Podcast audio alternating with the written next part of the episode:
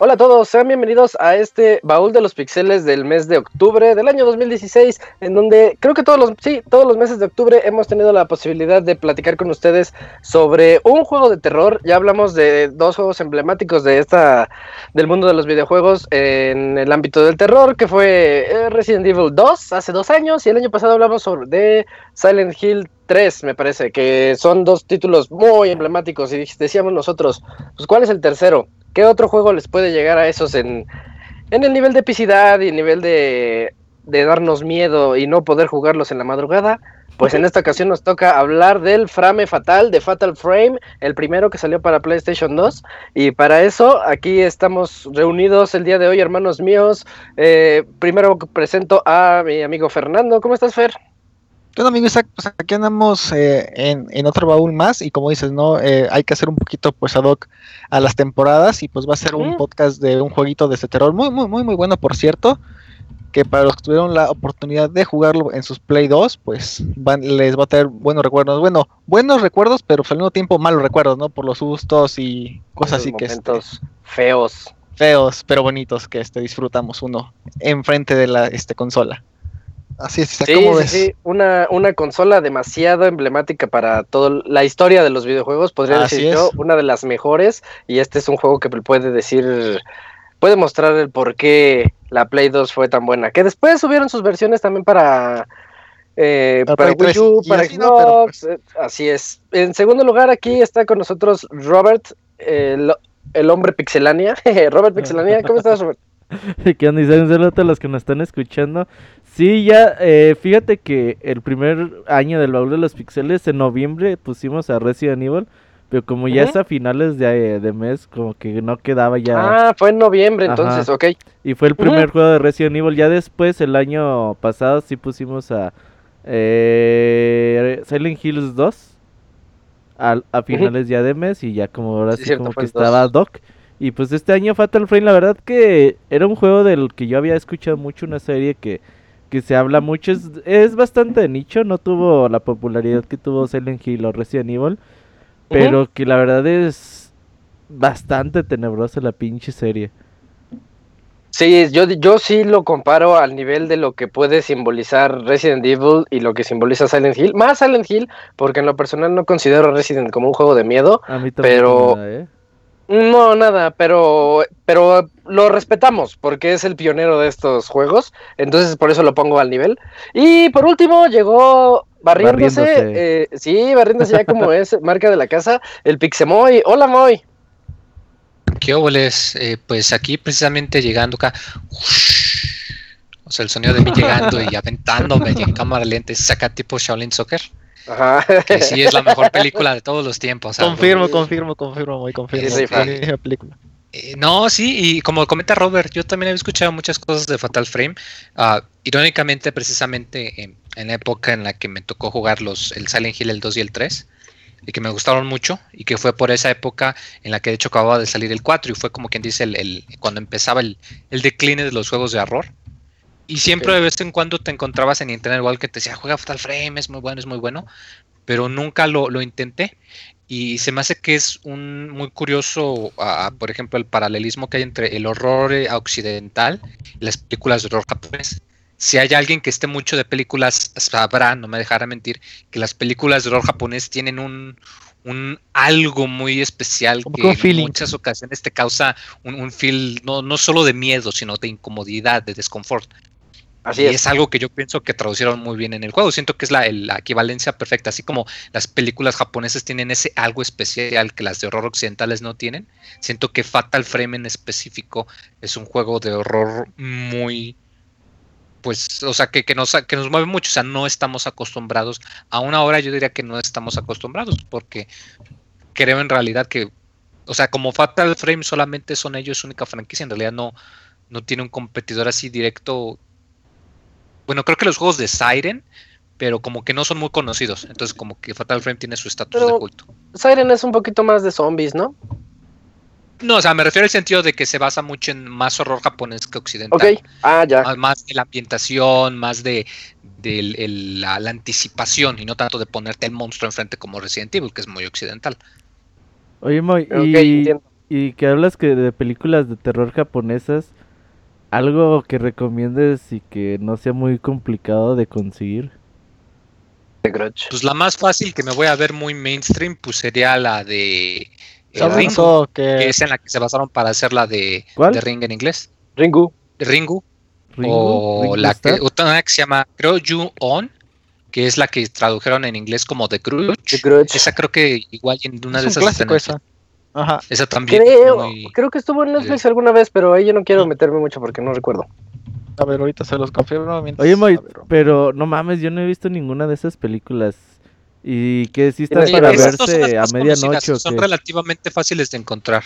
¿Y si están para verse a medianoche o qué? La del aro sí tuvo su boom. Bueno, la, de la del aro. Pero la china.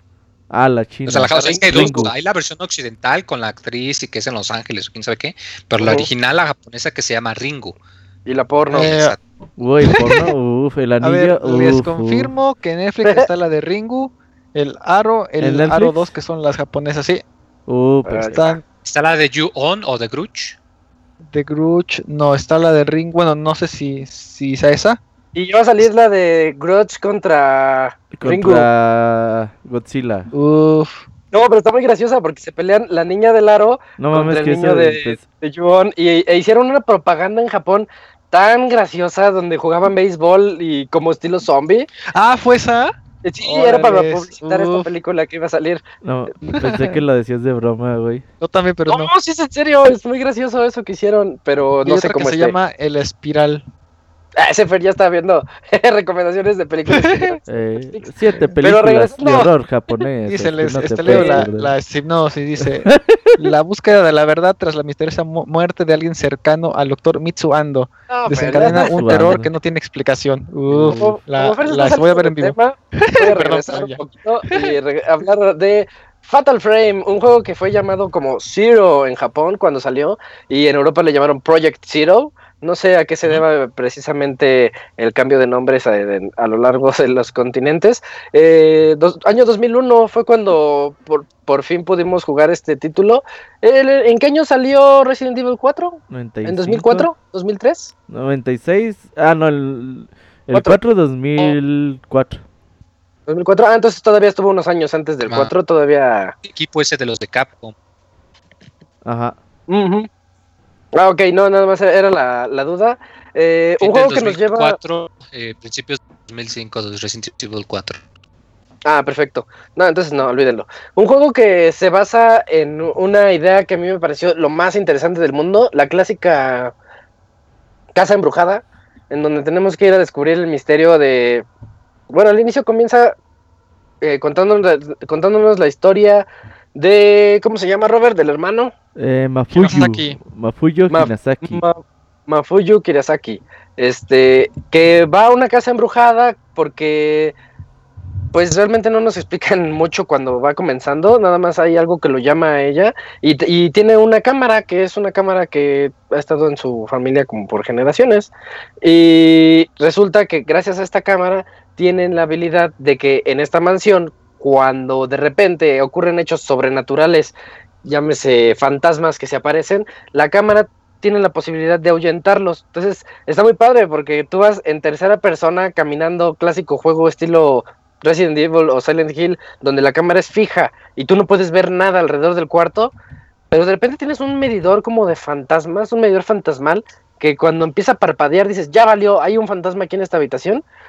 Y tú puedes poner el modo en primera persona, que es cuando estás tomando fotografías, y buscar a esos fantasmas, ¿no? Eso es lo que a mí me gustó más al inicio del, título, esa manera de enfrentarte a ellos, ya no con armas contra zombies o con cualquier otro tipo de elemento físico, sino que aquí es al más puro estilo, si estás contra un fantasma y no le puedes hacer nada, no puedes tocarlo, pues tómale fotografías. A mí se me hace algo, tal vez, como dice Moy, una japonesada, pero muy bien realizada, ¿no creen? Hasta rimó. Sí, la verdad es que, o sea, no, no es solo que te salga el fantasma y ya. O sea, es toda la ambientación que te pone eh, a la hora de que, de que tú sientas que hay algo raro en esa habitación.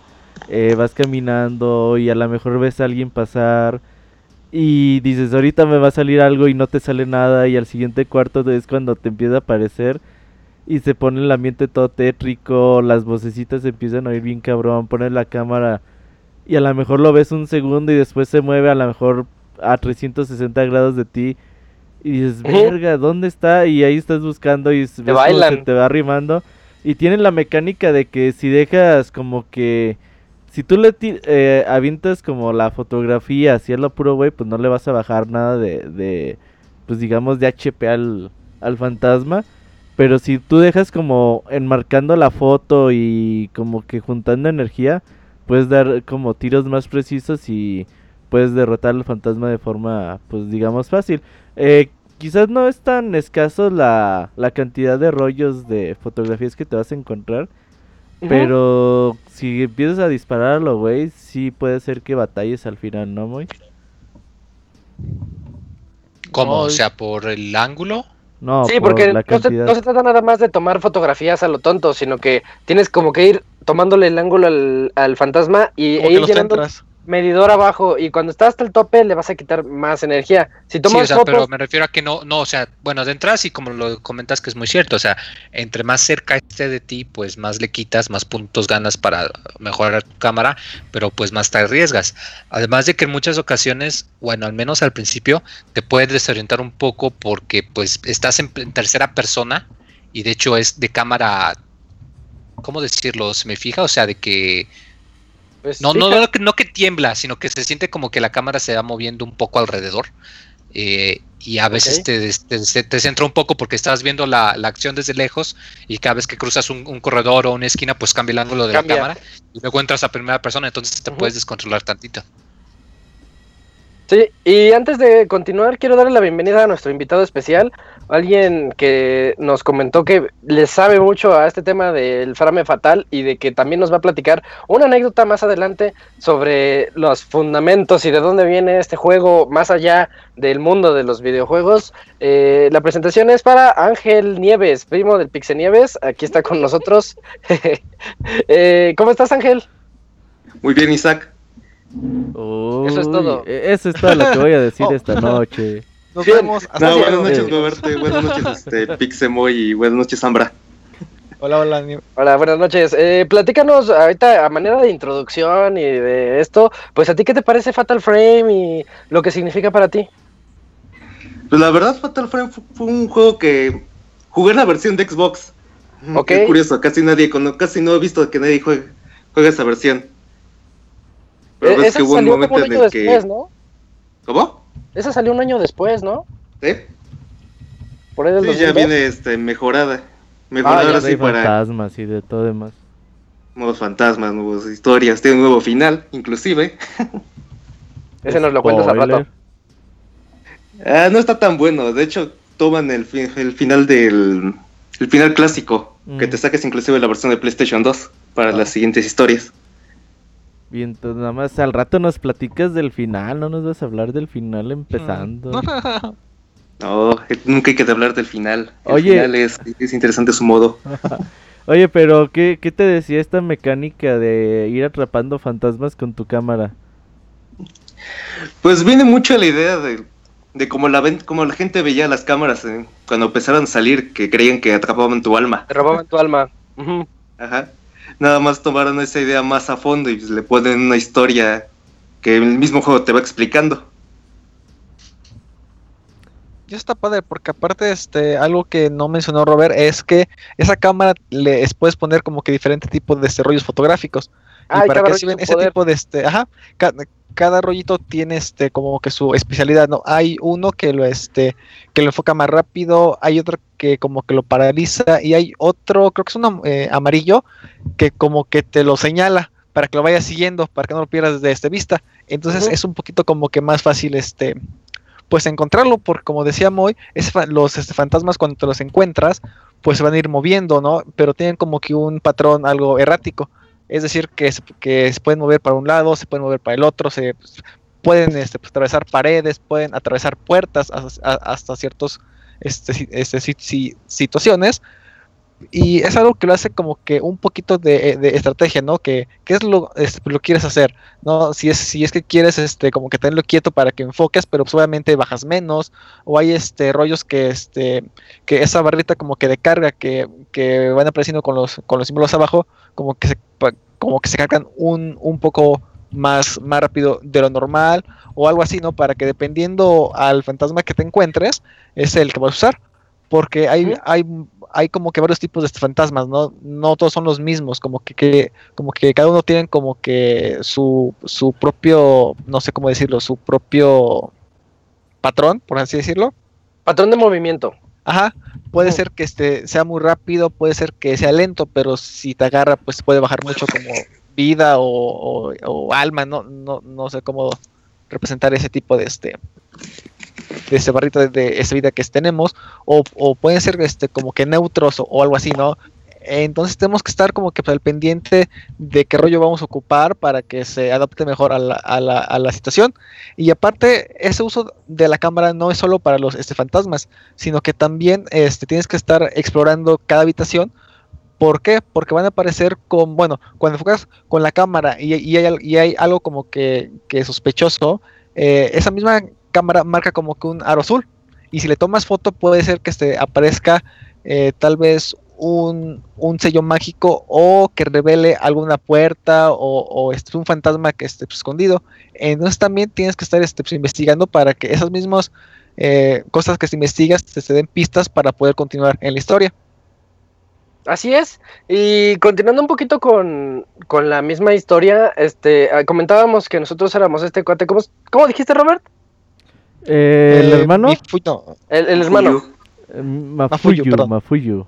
Mafuyu, sí, eh, que está explorando esta, esta mansión y es cuando comenzamos a ver esto de las, las dinámicas. Vemos que, por ejemplo, hay cuartos en los que entras y de repente alcanzas a ver una sombra en el fondo o ese tipo de cosas que dices, pues no estoy solo, me están apareciendo fantasmas. Hasta hay, hay, una parte donde hay unas cuerdas y tú puedes incluso tomarle fotografías a las apariciones a manera de llenar tu álbum de fotos fantasmales, fantasmagóricas. Y, y eso está muy chido. El juego básicamente consiste en seguir a los fantasmas. Hay veces en las que tú dices, pues me voy a perder, o, porque sí, está medio laberíntico en ocasiones, pero el truco en muchas ocasiones es ver dónde aparece un fantasmita y, ver cómo él está caminando hacia una zona. Entonces, es, vas siguiéndolos a ellos, así como, ¿por qué ese fantasma se está yendo hacia allá? Y te van dejando una especie de... No, es que no es una nota, es como un alma que te narra... Eh, de cierta forma lo que ocurrió ahí o por qué es un alma en pena.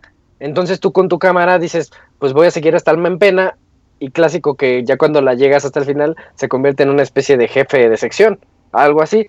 Y al este hermano lo que le pasa al final es que al parecer ya va hacia afuera de la mansión, pero escucha un ruido atrás, voltea, alcanza a ver a la a la niñita que se aparece, que se le está apareciendo ahí en el la gordita. En, esta mansión, una niñita así, chaparrita, medio chubby, pero clásica chinita, tenebrosa, que ya sabes que el, el monstruo más tenebroso de todo el mundo es una chinita que se echa el cabello hacia enfrente, así, estilo la del aro. Entonces, así, así está. ¿Mande? Los capos tienen algo con los chinos con el cabello hacia enfrente.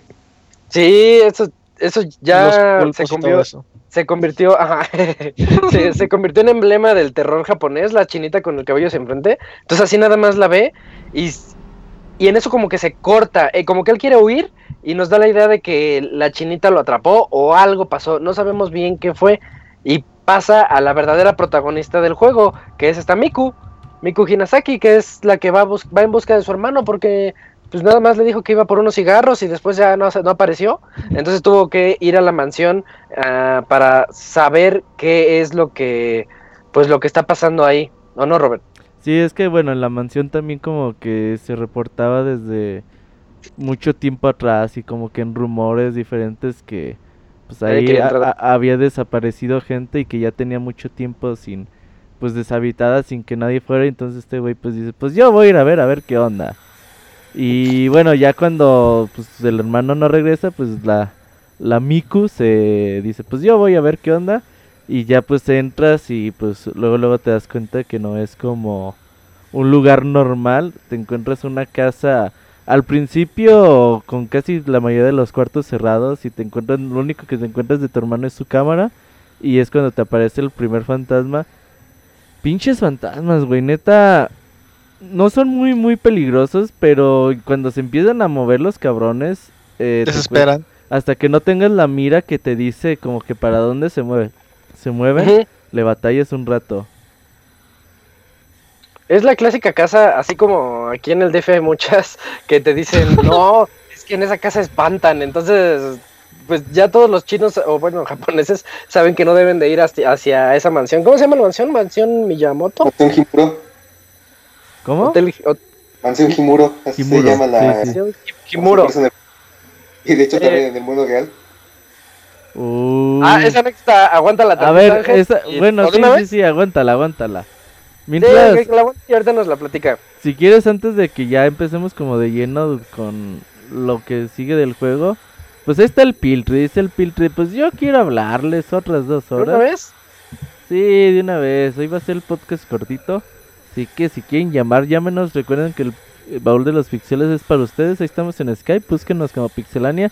Actualicen su Skype antes de hablarnos, por favor.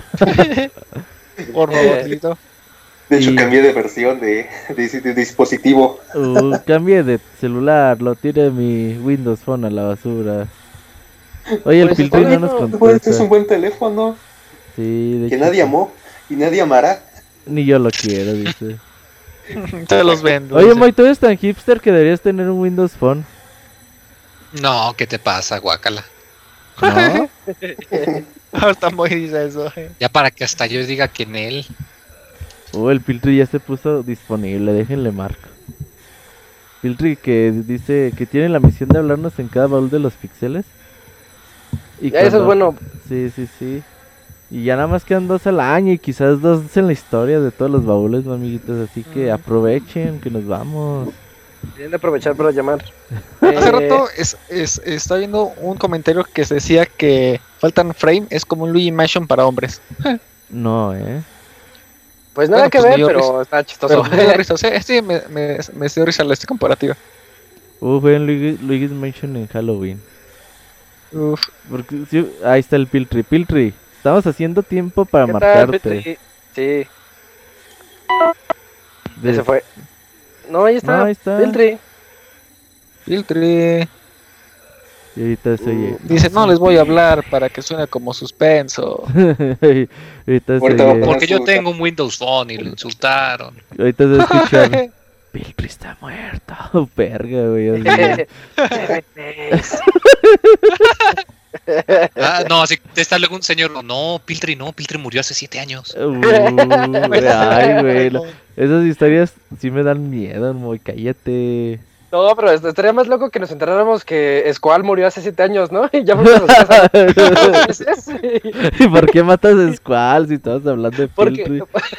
Porque, ya fuimos a su casa dos veces. ay, güey. Ay, entonces, ¿quién era el que nos recibió? Piltry. ¿Cuál era como este, como Miss Peregrine y vivía en un loop del tiempo? Oh.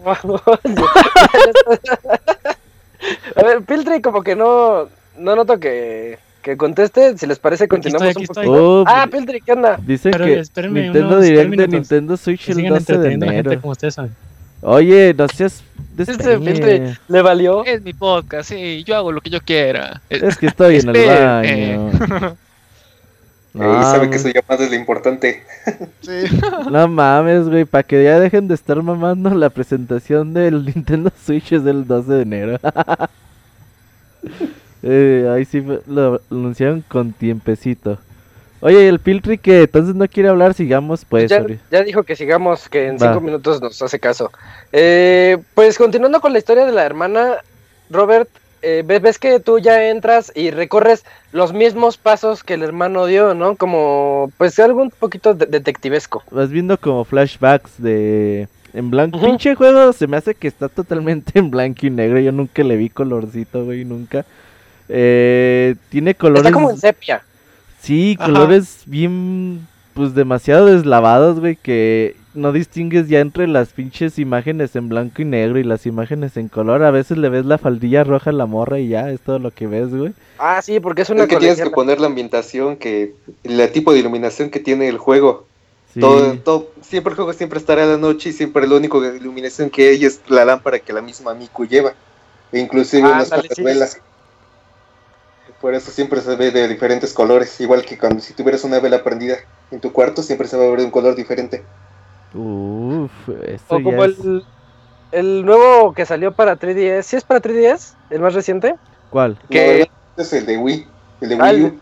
El de Wii U, que, es el más reciente. Wii U y el anterior es el... en Japón podías escoger a las protagonistas encueradas y acá lo censuraron. Eh, pues lo pusieron trajes de Zelda. Uy, qué emoción. ¿Quién sabe? Igual y hay quien tiene su fetiche más por el traje de Zelda. Bueno, pero aquí ¿Tú qué preferías, Moy? ¿Encuerada o con traje de Zelda? No, pues mejor el traje de baño, claro que sí. Uf, uf. es que salían y aquí sale la clásica chinita colegiala con su faldita de cuadros su, y su camisita así como de colegio. Y ahí va entrando la chinita de 16, 17 años a la mansión con su cara de inocente que se ve que no sabe qué onda con el mundo, pero va entrando a la mansión. ¿Qué dijiste? a los capos les traba la carita de inocente. Sí, eso y que sean gritonas. y que lleven falda. Uh, sí, sí, sí. Todo, todo que lleven falda en lugares y que en lugares misteriosos y llenos de terror. ya, dejen de estar hablando de hentai, amigos, ya. Oye, pero pinche casa. así todos, son todos los juegos. Es estúpidamente tenebrosa, güey. Neta, digo, yo no lo jugaba como a las 11, 12 de la noche porque no tengo tiempo de jugar a esa hora. Pero a las putas 5, 4 de la tarde que lo jugaba, neta sí te das miedo, güey. O sea, la puta ambientación, los sonidos que escuchas, los fantasmas, hay unos que salen así como volteados, güey, con la pinche cabeza así toda caída. Como el exorcista cuando está caminando hacia atrás, que la cabeza se hace pues en un ángulo hacia atrás muy que, no, que es imposible, ¿no? Otros fantasmas sin ojos, güey. No mames. o este, luego cuando entras a los cuartos se, se, se, escuchan voces de los mismos fantasmas y sí está medio medio feo eso porque sí después sacar unos cuantos sustos. Es que es que eso es lo que yo les comentaba. De repente tú escuchas la voz, pero puedes voltearte y ahí está el fantasma. No es nada más la voz, es cuando dices y ahí está, como que se te pone la piel chinita en el momento en que lo ves y dices, no estoy solo, ahí va, pero no vienes a mí, él se está yendo a través de una puerta, entonces lo vas siguiendo, hasta que llega el punto en que como que lo hartas o no sé, que se vuelve el enemigo y tienes que tomarle sus fotos. Y ese luego está bien, bien loco porque cuando tomas este, fotos a este, esos fantasmas que se dice, dice, no sé, este, hombre caminando hacia tal lado, ¿no? O este, no sé. Hombre que observa hombre que, que, observa, hombre que se vigila, hombre que se crucificó, hombre que no sé qué, o este mujer llorona, algo así. ¿Eh? me dio miedo. Ahí está bien loco, porque se ve como está en el techo y todo bien loco. Es que estás en una iglesia y no hay manera de continuar. Dices, ¿y ahora qué, qué, qué diablos? ¿Qué tengo que hacer? Y escuchas la voz, como tú dices, Fer. Y pues sacas la camarita, ¿dónde estás? ¿Dónde estás? ¿Dónde estás? Y te asomas hacia arriba, ves en el techo del, el, del techo de la iglesia, está ahí crucificado viéndote dices, no, no manches, ¿qué, qué onda con eso? Y este, y bueno, ya está aquí nuestro, nada más porque nos has hablado en todos, Piltri, te la pasamos. Piltri ya está de vuelta aquí en, en Skype. ¿Qué onda, Piltri? Platícanos. ¿Qué buenas noches, buenas noches. Buenas noches. Buenas noches, Muy bien, ¿ustedes? ¿Todo bien, Piltri? Ay, perdón, ay, perdón, porque me tuve que ocupar ahí y no podía. Se me quedaron los frijoles. Algo así, algo así. Pero cuéntanos, ¿tú cuándo jugaste Fatal Frame? Eh, ah, pues lo que les iba a decir es que soy, creo que es el segundo juego que, que por el baúl lo juego por primera vez. O oh, sea, si no, sí he escuchado hablar de él desde que, desde que salió, ¿verdad? El del, desde el 2001, pero no, no lo había jugado, no soy tan acérrimo de estos juegos. Sobre todo porque me pongo muy, me pongo muy, muy tenso con estos juegos. ¿Y cómo te fue con este? Nada, pues de la fregada, aún así. si, lo, hubiera jugado. Eh. Lo, puse y, ya me dio miedo. Vi videos de YouTube. no, pero si lo hubiera jugado en su tiempo así de que siempre cuando juegas los juegos en su época actual es cuando sientes el impacto, no realmente cuando cuando salen, cuando está la gráfica y el gameplay y, todo que está actual a la fecha.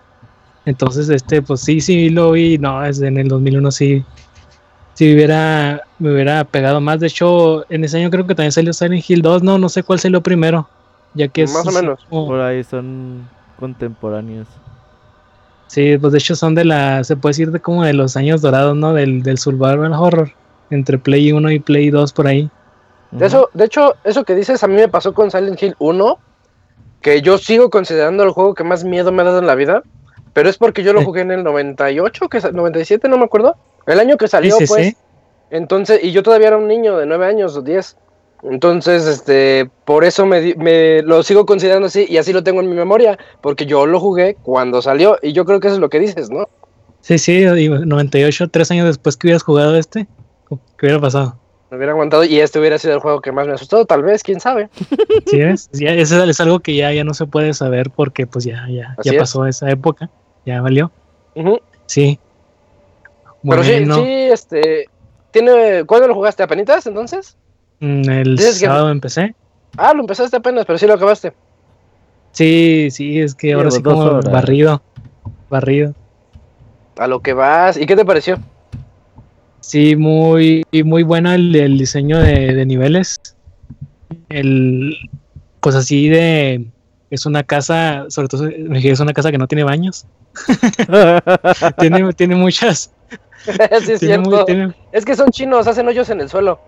Sí, sí, de hecho, si se fijan, en el patio. si se fijan es, pues son realmente cuartos así con paredes de, diferente eh, texturas, pero en sí no hay, ah, aquí está la cocina y aquí está el refri o algo así. No sé si por los años, pero pues aún así yo creo que en esos años de, ese Japón debía de tener así como mínimo el, baño, como dije. Son hoyos en el suelo o el pozo. el pozo, el pozo el último. el pozo. saliendo el pozo a hacer. Por eso, por eso salió el mal, por ahí tanta mierda que ahí. ahí sí, literal. Todo se fue a la mierda. bueno, eh, bueno, el, como lo mencionaron, el, gameplay fue muy, muy innovador en, esos años, ¿no? O sea, no, no había necesidad de salir con tus riflesotes ni con tus, no sé. Eso es lo que lo marca. Eso es lo que lo marca, sí, lo de, lo, de la, lo de la cámara y la forma en que se implementa lo de la cámara y, y pues los upgrades que tiene la cámara. Eso sí me sorprendió, yo, yo pensé que nomás ibas a tomar fotos y ya, pero ya veo que ya le vi que tenía que Basic, los, los basic, no, los rollos no, sino lo de que aumenta el ángulo de, del, del, del, foco. Ah, sí, sí, las cámaras, las cámaras se pueden mejorar. Y lo que, que, carga más rápido. Los, los esos los símbolos chinos. Sí, luego que hacer que los especiales, los que son que se, la foto se más lento, o, ah, ya. Ah, no, para que sean visibles, no, más bien es lo, que sean amarillos. Sí, y luego que, de hecho nomás compré uno, que era el parcelos visible, y luego vi que había para detenerlo, ¿no? Para paralizarlos. Era uno verde, mucho más caros. Costaban 24 mil unidades de esos, no sé cómo se les dice. Dineros. Sí, dineros, dineros de horror. Oye, Piltri, ¿y cómo te fue con los acertijos? También putos difíciles. Ah, ah no, no, no, no, qué bueno, qué bueno que, que, que, entraste en los acertijos, sobre todo los de, la, de las puertas que, que había que presionarlos, que eran como unos cinco o ocho. Bueno, no, creo que eran seis, ¿no? Sí, sí, sí. Eso sí, no, no, no les entendí, la verdad, y sí tuve que... de la puerta de reloj? Los que tenías que apretarle a cuatro. No, que había muchas puertas con esos símbolos para pasar a través de ellas. Es que hay unas... Tienes que apretarles en orden. Ah, los ah, que es que... los que te decían, palabras que cortadas, ¿no? En el texto ya tenías que leerlos. Pues decía cada doceavo año del noveno mes y que no, yo creo que por ahí va ah, el rollo, pero no, no, no entendía. aparte, yo creo que ahí sí se le facilitaba más a un japonés. Porque es que no, ni al japonés porque los números están en chino, güey. Ah, y, haz de cuenta que, o sea, dices, ok, eh, me fijo en las notitas y los números que hay y los pongo en la puerta. El pedo, güey, es de que los números chinos, o sea, o mínimo como estaban ahí, empezaba el cero hasta arriba y en lugar de irte de izquierda a derecha como un reloj, se iba de derecha a izquierda, güey. Entonces nunca le atinabas el puto número, güey. Sí, no, ahí, ahí sí no, no pude con esos. Los que sí pude son los que encontrabas una figurita y luego la ponías y lo tenías que acomodarla según el entorno, eso sí. Que son muy parecidos al ese que, que acabo de mencionar. sí, esos yo sí los hice al puro tanteo. Yo empecé a mover las piezas hasta que latinaba. Sí, pues sí. Oye, Filtri, este ¿pero qué? O sea, los fantasmas te dan miedo, no te dan miedo.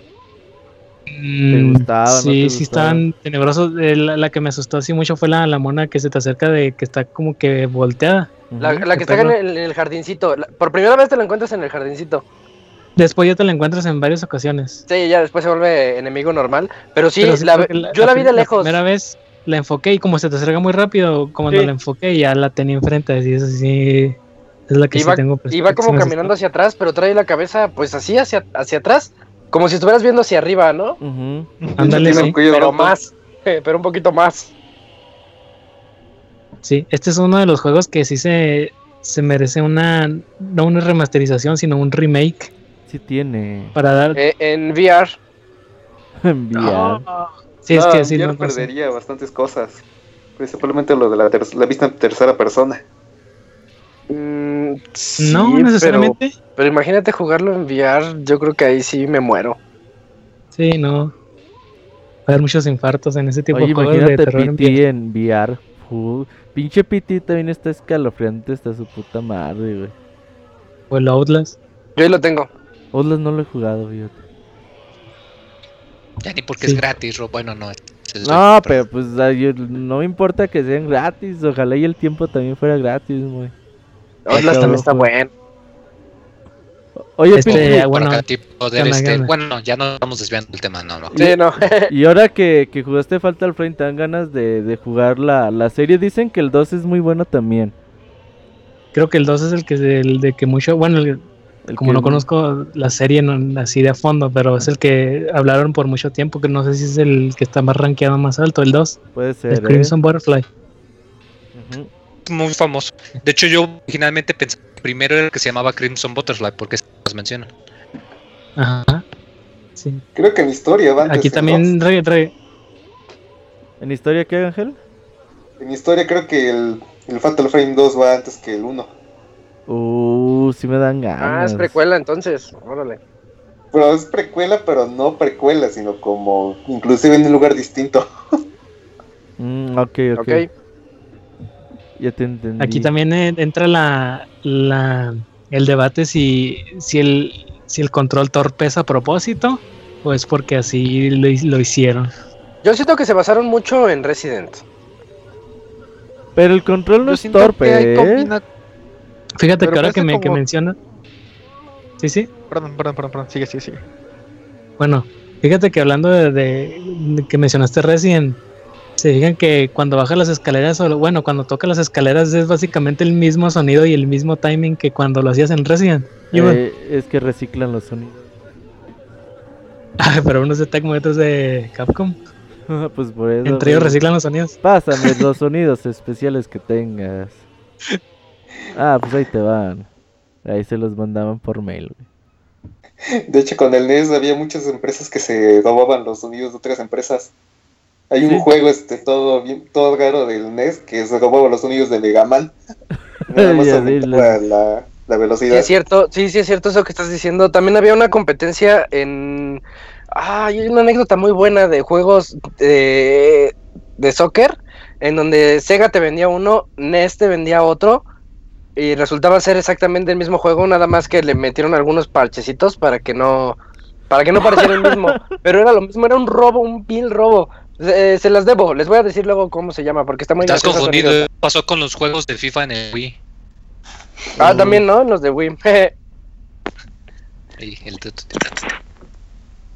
Oye, Piltri, ya para terminar, pues. Cuéntanos algo, algo es muy serio hoy. ¿eh? Vamos a la. Pero andas muy serio. La, la, la, que nunca me dio, la que nunca me dio modo fue la, la monita esa sin cuello que nomás apuntaba las cosas. Ah, la gordita. La monita blanca. La, la, la Shelby. Ajá, pero ese, ah, era, ese era como tu guía. Como que te decía por ahí. o cuando la veías como que sabías que ibas bien. Porque esta sí le veías cara de buenaza, güey. Así como que esta no me va a hacer Sí, como que es mi amiga esa niñita. Se te hacía porque el cuarto donde las muñecas sí estaba terrorífico y ahí estaba la monita y las otras monitas se parecían a ella. güey, sí está bien cabrón. Creo que es el peorcito, ¿no? Hija de su puta madre, sí, güey. Las que parecen matruscas. Sí, las, las muñequitas como de vudú, no mames. De hecho, ya ves que el juego se divide en noches, en tres noches me parece. Eh, creo que cuando amaneces de la segunda noche o de la primera, no creo que para la segunda que que te atrapa como un fantasma y ya como que despiertas y estás ahí, güey, no mames, y que empieza a correr una sombra. Dices, ¿qué pedo, güey? A la es donde te como que está... ¿Manda? Como, es donde es como... A ver, Fer. Sí, la segunda noche. Sí. Oh, chinga, ya, ok, ya hablé, Pinche, tú. Ya, Fer, deja hablar a Ángel. Hable primero, Fer. No, ya no quiero hablar. No, no es cierto, este, eh, rápidamente. Es esa noche donde este, pues, apareces en el piso como que amarrada. Sí. Sí, en la segunda noche. Ajá. Está bien, bien feo esa parte que dices, ay, güey, ¿cómo es posible que, que, que, amanezcas así?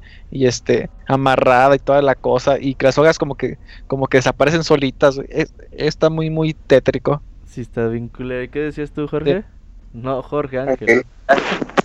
No, que es la segunda noche es la más inter... bueno, para mí es la más interesante porque es la que ya empieza a hablarte más de la historia, más al fondo. Y ves que cuando comienzas, comienzas ves que hay un montón de niños que hasta se llevan cosas. Sí, sí, sí, sí. Sí, a mí también la, segunda noche, porque la primera es como mucho de reconocimiento de, de la casa. Sí. Y ya la segunda ya te empiezas a enterar de toda esta pues este ritual que hacía la familia y que pues ellos tratan, o sea, primero tú como te pintan a la familia como una culera, o sea, que, que roban a la gente y que la sacrifican, hacen eh, rituales con máscara, los asesinan, así como que te quedas de estos güeyes tan locos como su puta madre, güey. Y ya después, eh, ahorita que hablemos más adelante, pues ya vamos a saber como que el verdadero propósito que tenían esta familia para hacer eso. Se van a pillar. este Cristóbal anda bien al pendiente del Nintendo Switch. Ay, güey. Eh, Piltry, pues. Para el Switch? Pues muchas gracias por acompañarnos. Hoy nos hablaste, pues estás muy serio, ¿eh? Apenas, apenas, sí. Quedó asustado. A ver, pues, a ver, háblanos, háblanos, háblanos, a ver. No, pues, o sea, dentro de, del sentido común, así casi casi mi mamá, si lo viera, diría, pues, qué ocurrencias de Lepa de meterse a esa casa a esas horas de la noche sola, ¿verdad? sí. O sea, el sentido común pues, no, no tiene ahí lógica. O también, no sé si recuerdan la escena donde hay una máscara en la pared y la esta Miku alcanza a ver como que algo pasa atrás de la máscara. Entonces ah, se asoma a través de los ojos y ve un ritual. Yo no me asomaba. Me van a picar los ah, ojos. no, bueno, sí tiene mucha razón. Ah, caray, ¿con qué, ¿con qué? Pues no sé, parecía Glory Hall, mejor no, mejor te alejas de eso. ah, qué caray. sabe, pero como son japoneses, colegiala, pues imagínate. Uh, sí, sí, sí, se la aplicabas, ¿cómo no? Sorpresa.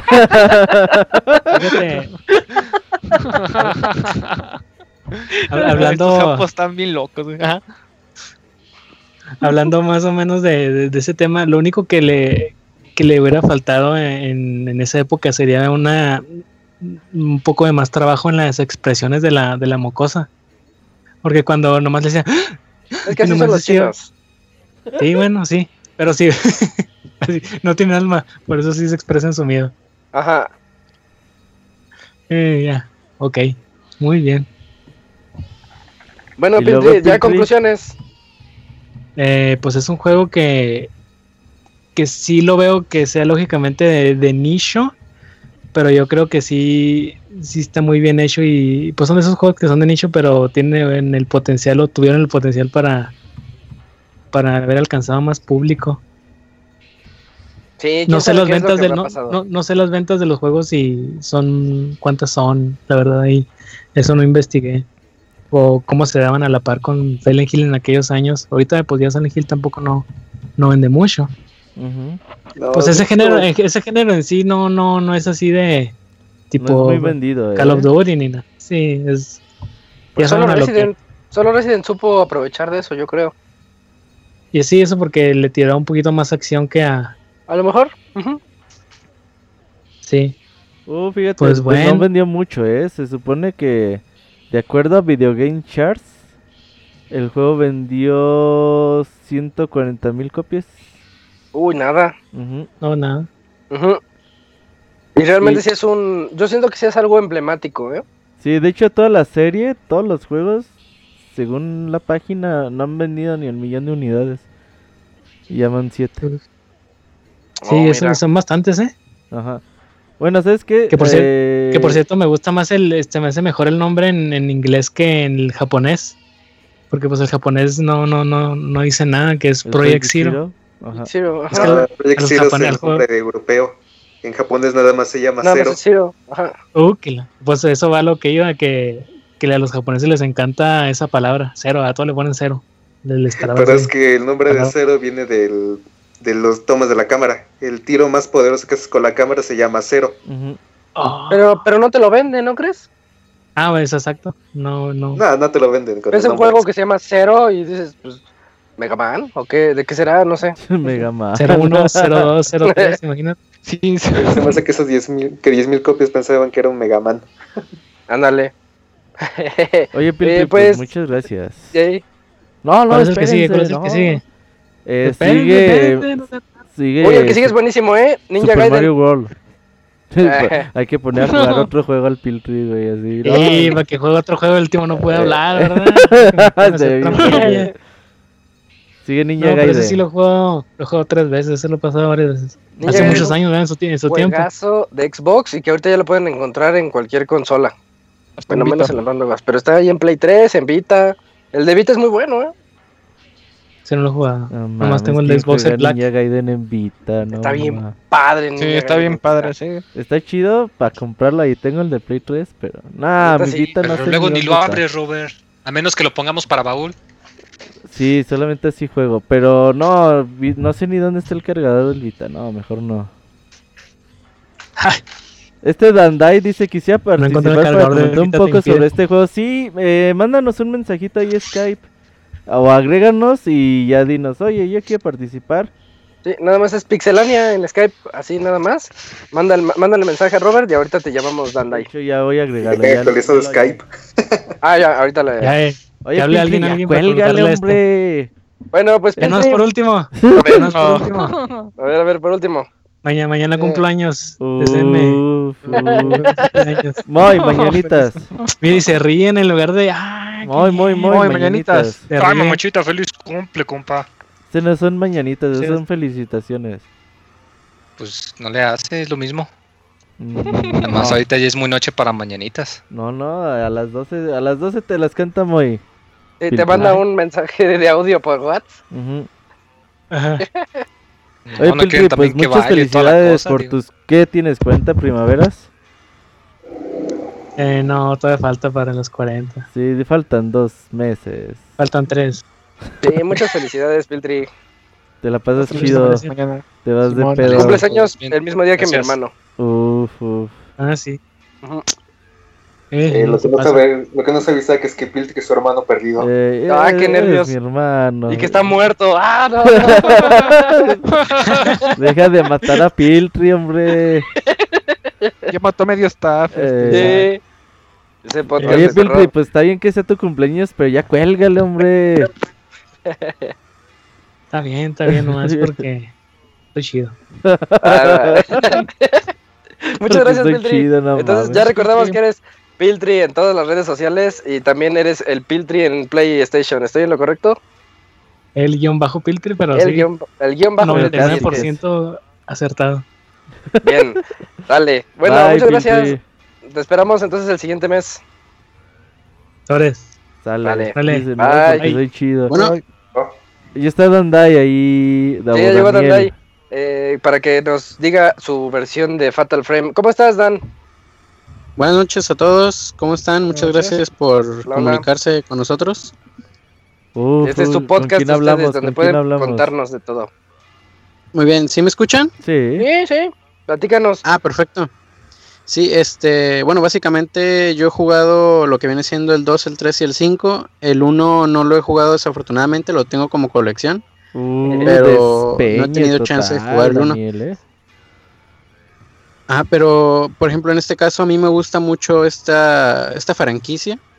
Eh, más que nada porque muchas veces utilizan una fórmula que también lo utilizan las películas de terror asiáticas, eh, que más que nada está enfocado como a un terror psicológico más que a un terror de, que te, te mandan como una alerta con un sonido fuerte, Y, y que es más o menos como una fórmula que utilizan en las películas americanas, ¿no? De terror y que muchas veces los finales de esas este, películas asiáticas no son lo que realmente tú esperas como un final feliz, ¿no?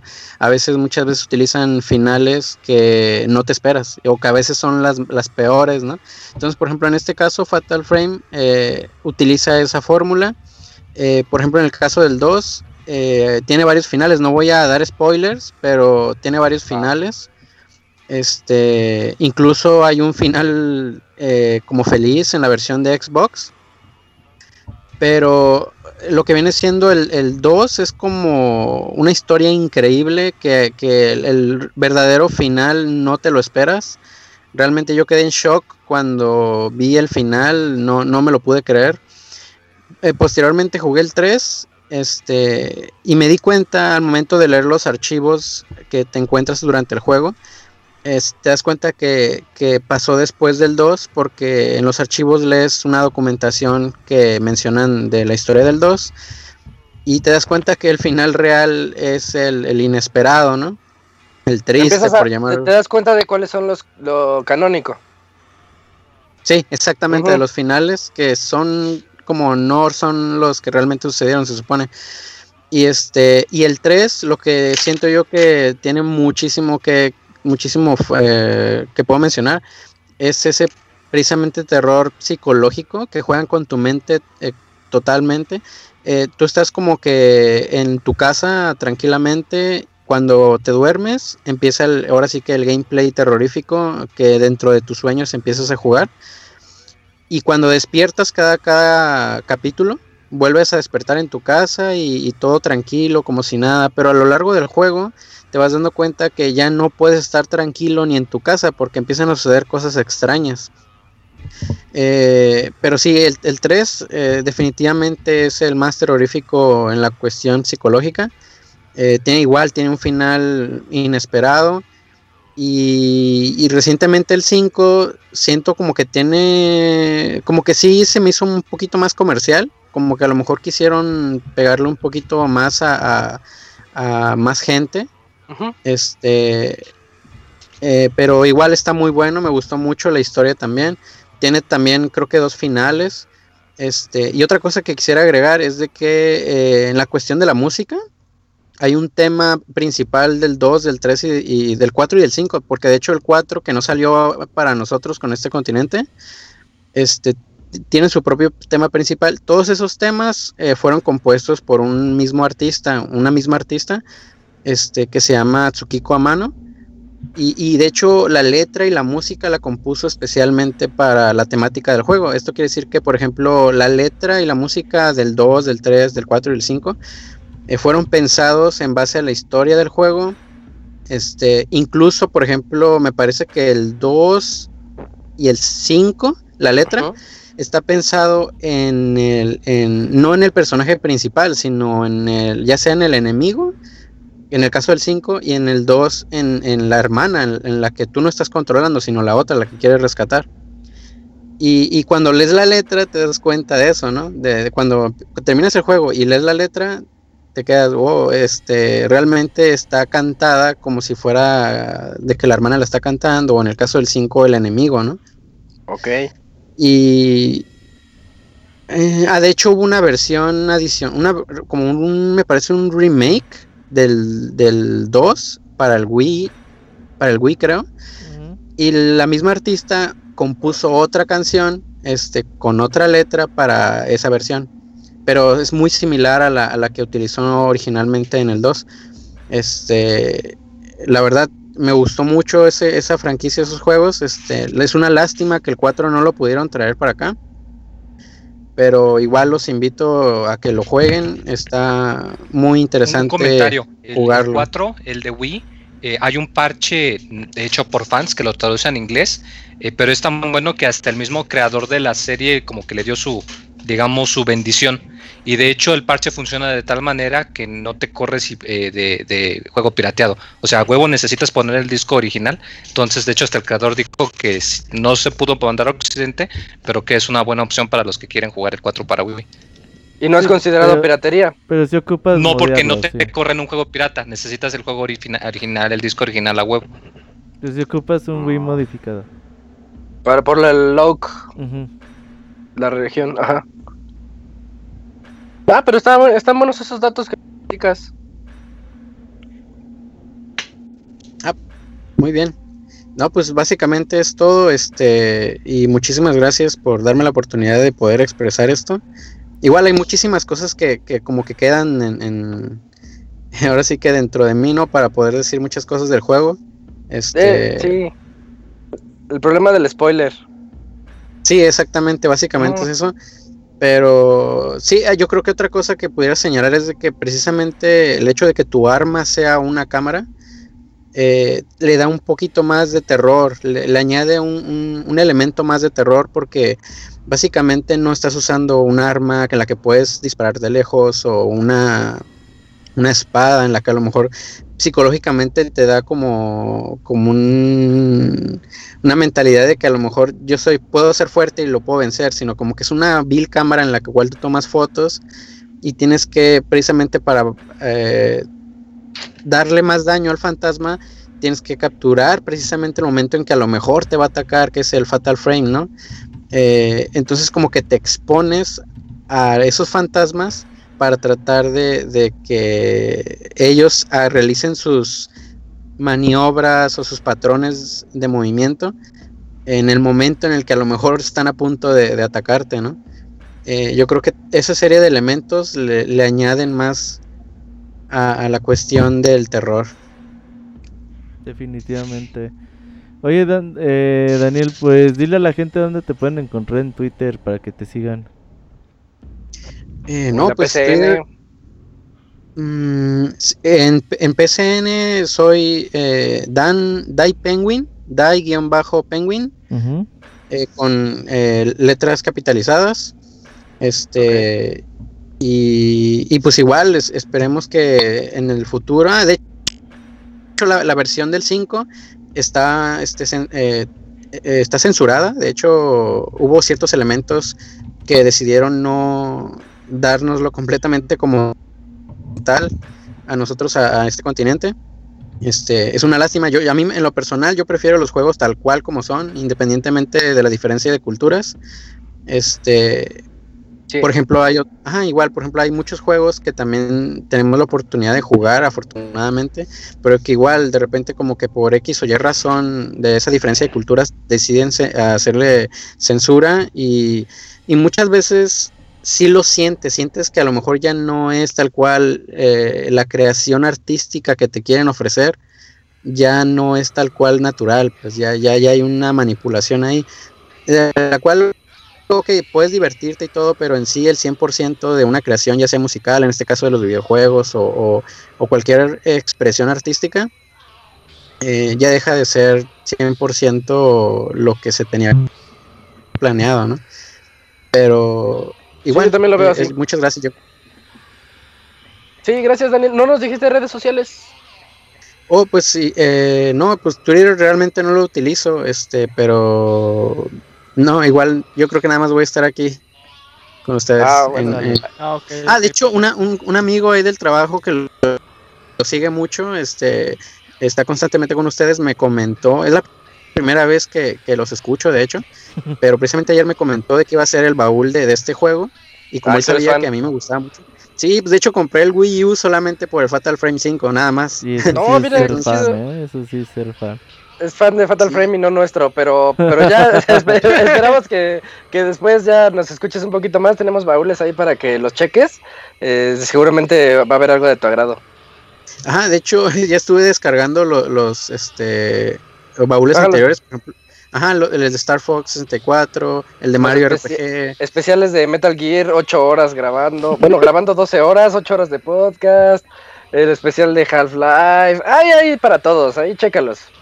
Sí, hay, hay, hay, un juego que igual estaría curada que a lo mejor pudieran hacer, no sé, como baúl o algún review o algo que de Yakuza que es también una franquicia que está, wow, para mí es uno de los mejores juegos en franquicia que he jugado. Afortunadamente, ahorita estoy jugando el 3, pero ya jugué el 4, 5, está a punto de salir el 0 para nuestro continente, el 6 va a salir en Japón en diciembre. Este, tiene una historia increíble, este, eh, es como no un juego realmente abierto, pero tiene muchos elementos como de RPG pelea. Sí, es muy moderno.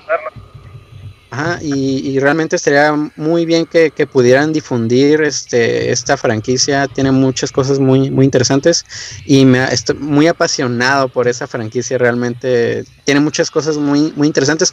Muchas veces la gente lo compara con Grande Fauro, en donde tú puedes hacer un desastre total, matar a todos y, robarte muchas cosas. Este juego es algo similar, pero sin embargo te da muchos sentidos de, de, de honor de hacer lo correcto, a pesar de que es del mundo underground de Yakuza, pero tiene muchas historias mm, eh, que te tocan el corazón, por decirlo así, pero realmente también tiene mucha adrenalina y mucho, eh, ahora sí que testosterona, ¿no? Para también partirle a todos. Y en la historia también tiene muchas este, eh, giros en la historia que a veces te, te, te hacen creer que está sucediendo algo y de repente te la voltean totalmente y ahí es donde también se vuelve muy interesante. Muy bien, eh, consideraremos tu propuesta. Sí, sí, sí, es buena propuesta porque no hemos hablado de Yakuza todavía. y ¿eh? pues sí, de, hecho me gustó.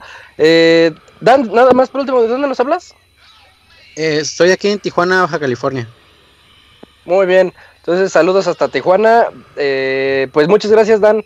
Eh, nos estamos escuchando en siguientes baúles. Ojalá estés con nosotros en un mes, que va a ser el de Ninja Gaiden, que también es juegazo. Excelente, sí. La invitación está para ti y para todos, porque este podcast siempre lo hacemos especial para todas las personas que quieran llamarnos. Y pues, gracias, Dan. Nos veremos gracias. en futuros podcasts. Gracias, Dan. Nos vemos. Hasta luego. Bye. Bye. Oigan, eh, si les parece bien, yo creo que ahorita ya sería momento para Medio tiempo musical. Medio, tiempo musical y ya después continuamos aquí con más de Fatal Frame. Ya nos dirigiremos a la historia. Creo que por ahí hay algún millennial que nos quiere llamar. Ya veremos si aceptamos su llamada. Este es el baúl de los pixeles de octubre de Fatal Frame. Ahorita regresamos.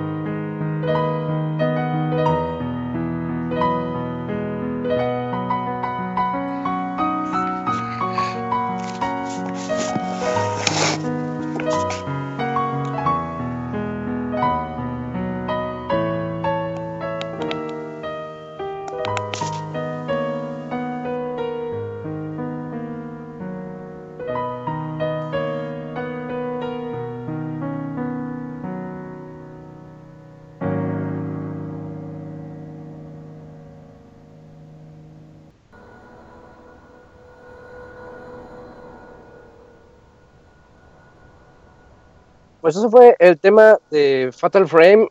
Un tema que. De hecho, Fatal Frame 2, mm. porque no hay uno bueno. Es, lo que te iba a decir. Yo te iba a decir eso. Este tema no va para nada con, con el juego, pero bueno, ya me dijiste Fatal Frame 2. Sí. Con razón no lo, no lo reconocía. Y ahorita que tocamos el tema de la música, mmm, algo que hace mucho este juego y que a mí me, resultaba un poquito perturbador y que también no, lo había notado. Hasta que jugué este me di cuenta de que también ocurre en Silent Hill y en Resident en ocasiones. Es que cada habitación tiene sonidos diferentes. ¿Sí lo notaron? O sea, en todas las habitaciones del juego suenan diferente. Y eso a mí me resulta como que... Mm, como que estás viajando, a lo mejor, no sé, es algo ya más psicológico, como un viaje entre dimensiones, o que dices, algo no está bien aquí, ¿cómo puede ser que estoy cambiándome de una habitación a otra y ya me cambiaron los ruidos? Que de repente en unas se escuchan gritos, en otras se escuchan así como gente, como si tuvieran arcadas o vomitando, no sé. En otra, en los jardines, de repente tú dices, ah, un grito, pero no era un grito, era como un cuervo que estaba haciendo ruido ahí en el fondo. Eh, pero el sonido es algo así muy importante dentro de toda de todo el juego y que también te hace meterte en él. No solamente el sonido de los fantasmas a los que estás siguiendo ni sus charlas breves que tienen contigo o a la nada sino ese sonido ambiental que dices oye me está haciendo sentir incómodo el juego pero sin hacer nada nada más no está poniendo ruiditos aleatorios no qué sí definitivamente eh, el sonido es clave en esta clase de juegos porque si tú pones una ambientación ideal para pues para que el suspenso esté como en el ambiente eh, y te puedas sugestionar un poquito y decir es que no esto no es normal esto es sin duda clave en estos juegos de terrores hasta en las películas y en cualquier situación de, de terror que se quiera reproducir. Y eso que se Robert es muy muy cierto porque este eh, no estamos lejos. Como que la mansión, como que tiene piso de, este madera, se, se puede escuchar cómo es que vas caminando y que va rechinando y como dice ¿no? Se escuchan los este, gritos de este, ya sea de un cuervo o de un fantasma que, que esté por ahí. Entonces, todo ese tipo de detalles como que sugestiona mucho y dices, chin, algo va a estar mal, algo va a salir aquí porque como que la misma musiquita te indica que este va, como que va a salir algo, porque cuando hay cuartos en los que no hay, no hay fantasmas, pues como que la musiquita como que es tranquila. Pero donde hay este eh, fantasmas, como que la música cambia y la ambientación cambia. Entonces, eh, quiera o no, es como que como, que un juego psicológico, ¿no? Como que eh, para que te presiones más, como que te, que sugestiones más. En, entonces sí es algo como que hasta cierto punto bueno por el hecho de que hacen que la, que la historia y el juego te envuelva en la, en, la misma dinámica. sí. Y continuando con la historia, Robert, eh, ¿qué es lo que sigue cuando la hermana ya está buscando, Miku ya está buscando en la mansión, ya cuando te metes un poquito más pues a esta investigación? Pues ya como, como decía eh, el buen ángel es, pues ya la segunda noche ya es cuando empiezas a conocer un poquito más sobre eh, este tipo de rituales que, que practicaba la, la, familia donde ves que pues se ponían una máscara, seleccionaban como una persona y la sacrificaban. En ese momento como que no te das, eh, no sabes muy bien eh, por qué, pues cuál era la cuestión de, de que hicieran esto. Y pues poco a poco, o sea, te encuentras ya con la escena del pozo que está bastante tétrica, o ya cuando vas al templo donde está la, la estatua de Buda, y no mames, o sea, ese tipo de, de, de, escenas son bastante, bastante aterradoras, ¿no, Ángel? De hecho, inclusive descubres por qué empiezan a aparecer las marcas de las, las marcas de la cuerda, los que están entrando a la mansión. Ah, sí, porque te da una, una, especie como de indicio cuando a esta Miku también se le están haciendo las marcas como, como si fueran marcas de suicidio en las muñecas, pero de una cuerda muy apretada, ¿no? Exactamente.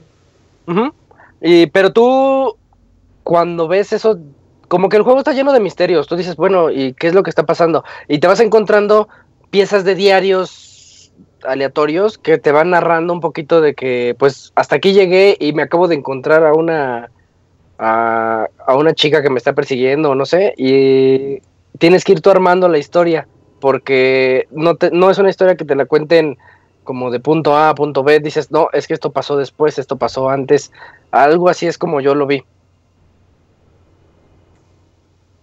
Sí, inclusive los fantasmas son de diferentes épocas, pero ¿Cómo está eso? No te das cuenta que, por ejemplo, luego hay algunos que cuando los capturas te aparece una fotografía además. Ah, sí. Que muestra su último momento de vida. ¿A eso se refería? Yo tampoco lo entendí. A ver, A ver explícanos eso. Ajá. Bueno, es que por ejemplo hay ciertos fantasmas que tú cuando le estás tomando fotografía, hay unos que te aparecen que su, su alma, ¿no? Una flamita azul. Ah, sí, y te cuentan cosas. La última fotografía y la, y la imagen cambia y te muestra un momento de su vida, precisamente el último. Como por ejemplo la niña del pozo. La niña del pozo que cuando le toman la fotografía ves al... La ves a ella y ves al fondo al este fantasma que tiene los brazos largos casi jalándola hacia el pozo. Ah, sí, recuerdo eso. Sí, sí, sí. Oh, cierto, sí, sí, sí puedes ver los últimos momentos de, de aquellas personas que estuvieron ahí en la casa. Y ahorita que te menciona esta parte, este Ángel, hay, un, hay una parte, eh, de, de, hecho es uno de los que sale pues, al principio, solo que no recuerdo pues, el nombre, que está este, escapando de, de ese fantasma de este, muchos brazos. Entonces se esconde en un closet, ¿no? Y como típica película de terror, ¿no? Se, se este, mete a ese closet y como que está viendo por una este, ¿no?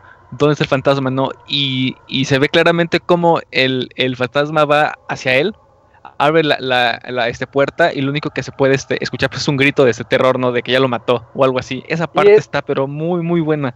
Y ahí donde estaba tú encuentras una de las cintas.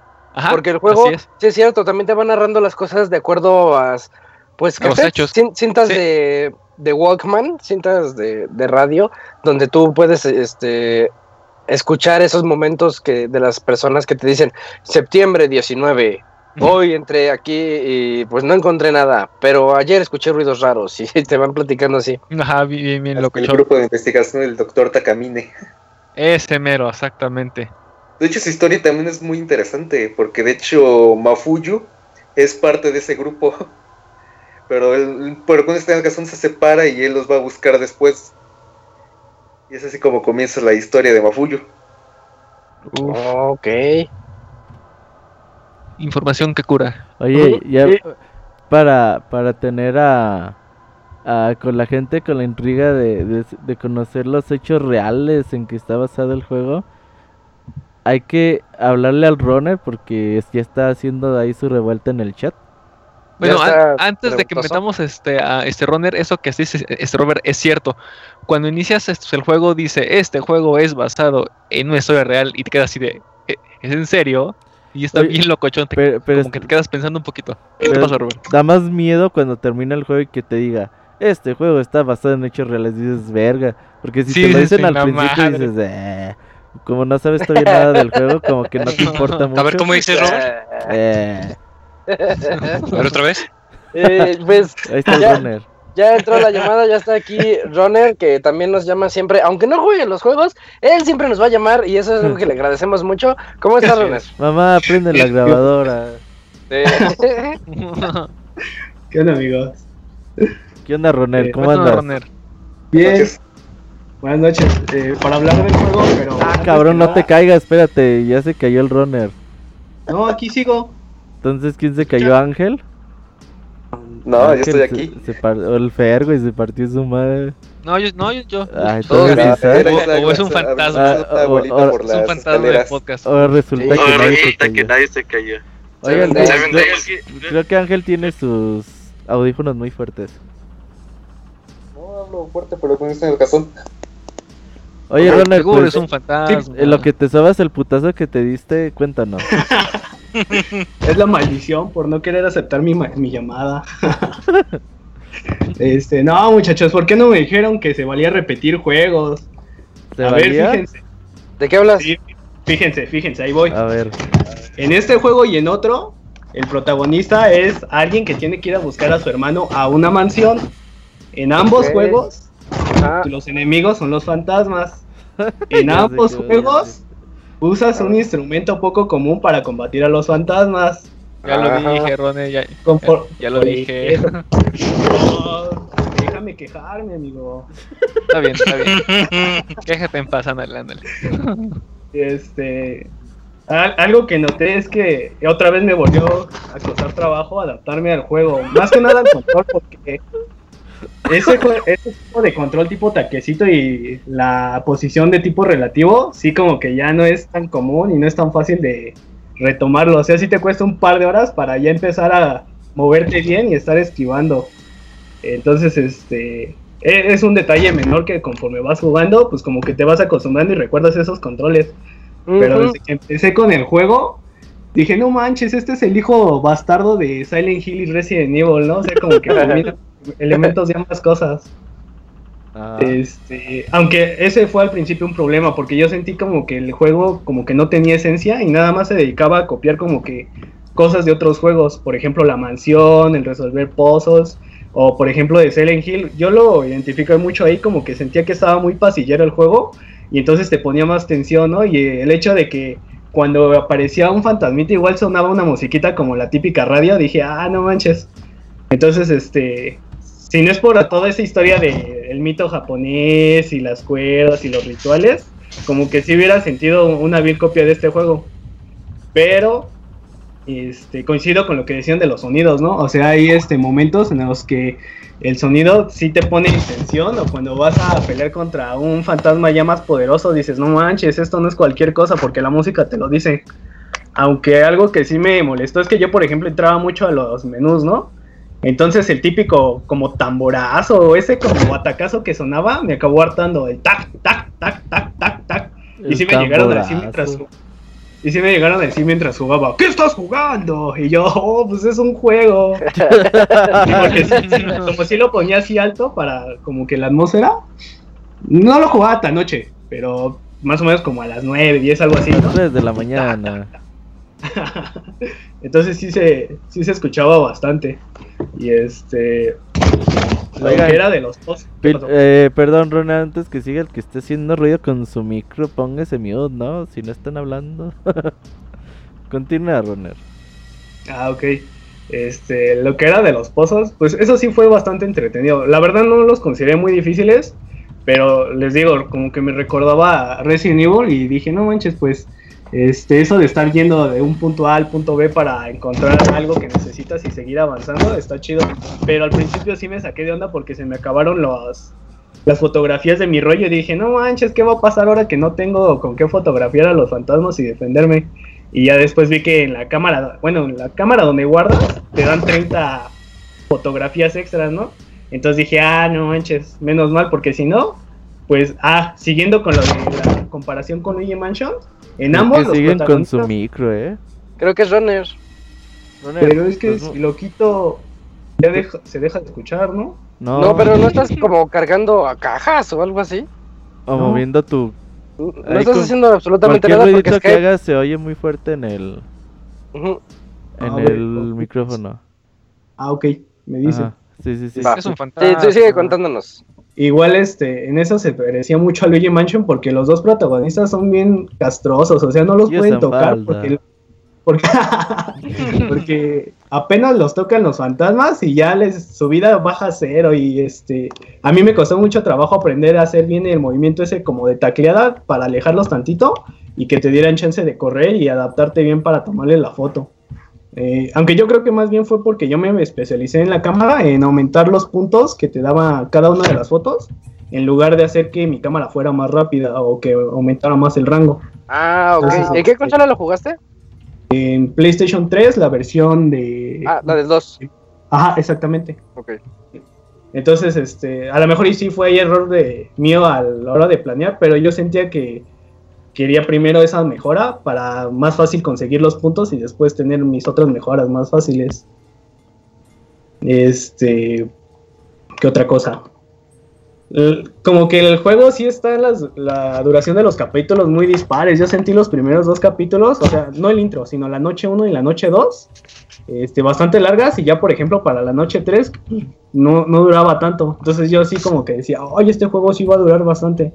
Y este, como que esa variación de capítulos y no sé, no es que sea malo, pero sí al final dices, ah, pues no es tan largo como yo pensaba, pero sí es de una duración bastante considerable, no manches. La verdad es que sí me tardé las primeras dos noches. Primero en entender cómo era el sacarle bien las fotos para sacar el máximo daño posible a los fantasmas o que te dieran el máximo puntaje, ¿no? Porque al principio nada más les tomaba y ya que veía mis fotos todas borrosas. Todo mal. Nada, ajá. Y este, eh, ahí fue como que igual, ¿no? El proceso de aprendizaje. Lo que siempre me frustró es que en vez de darme miedo, más bien como que el juego me daba ansiedad, porque siempre que entraba a un cuartito y veías así el, el fantasmita ese que aparecía unos segundos, yo siempre quería tomar como que la mejor foto, el mejor ángulo, y en lo que me tardaba en sacar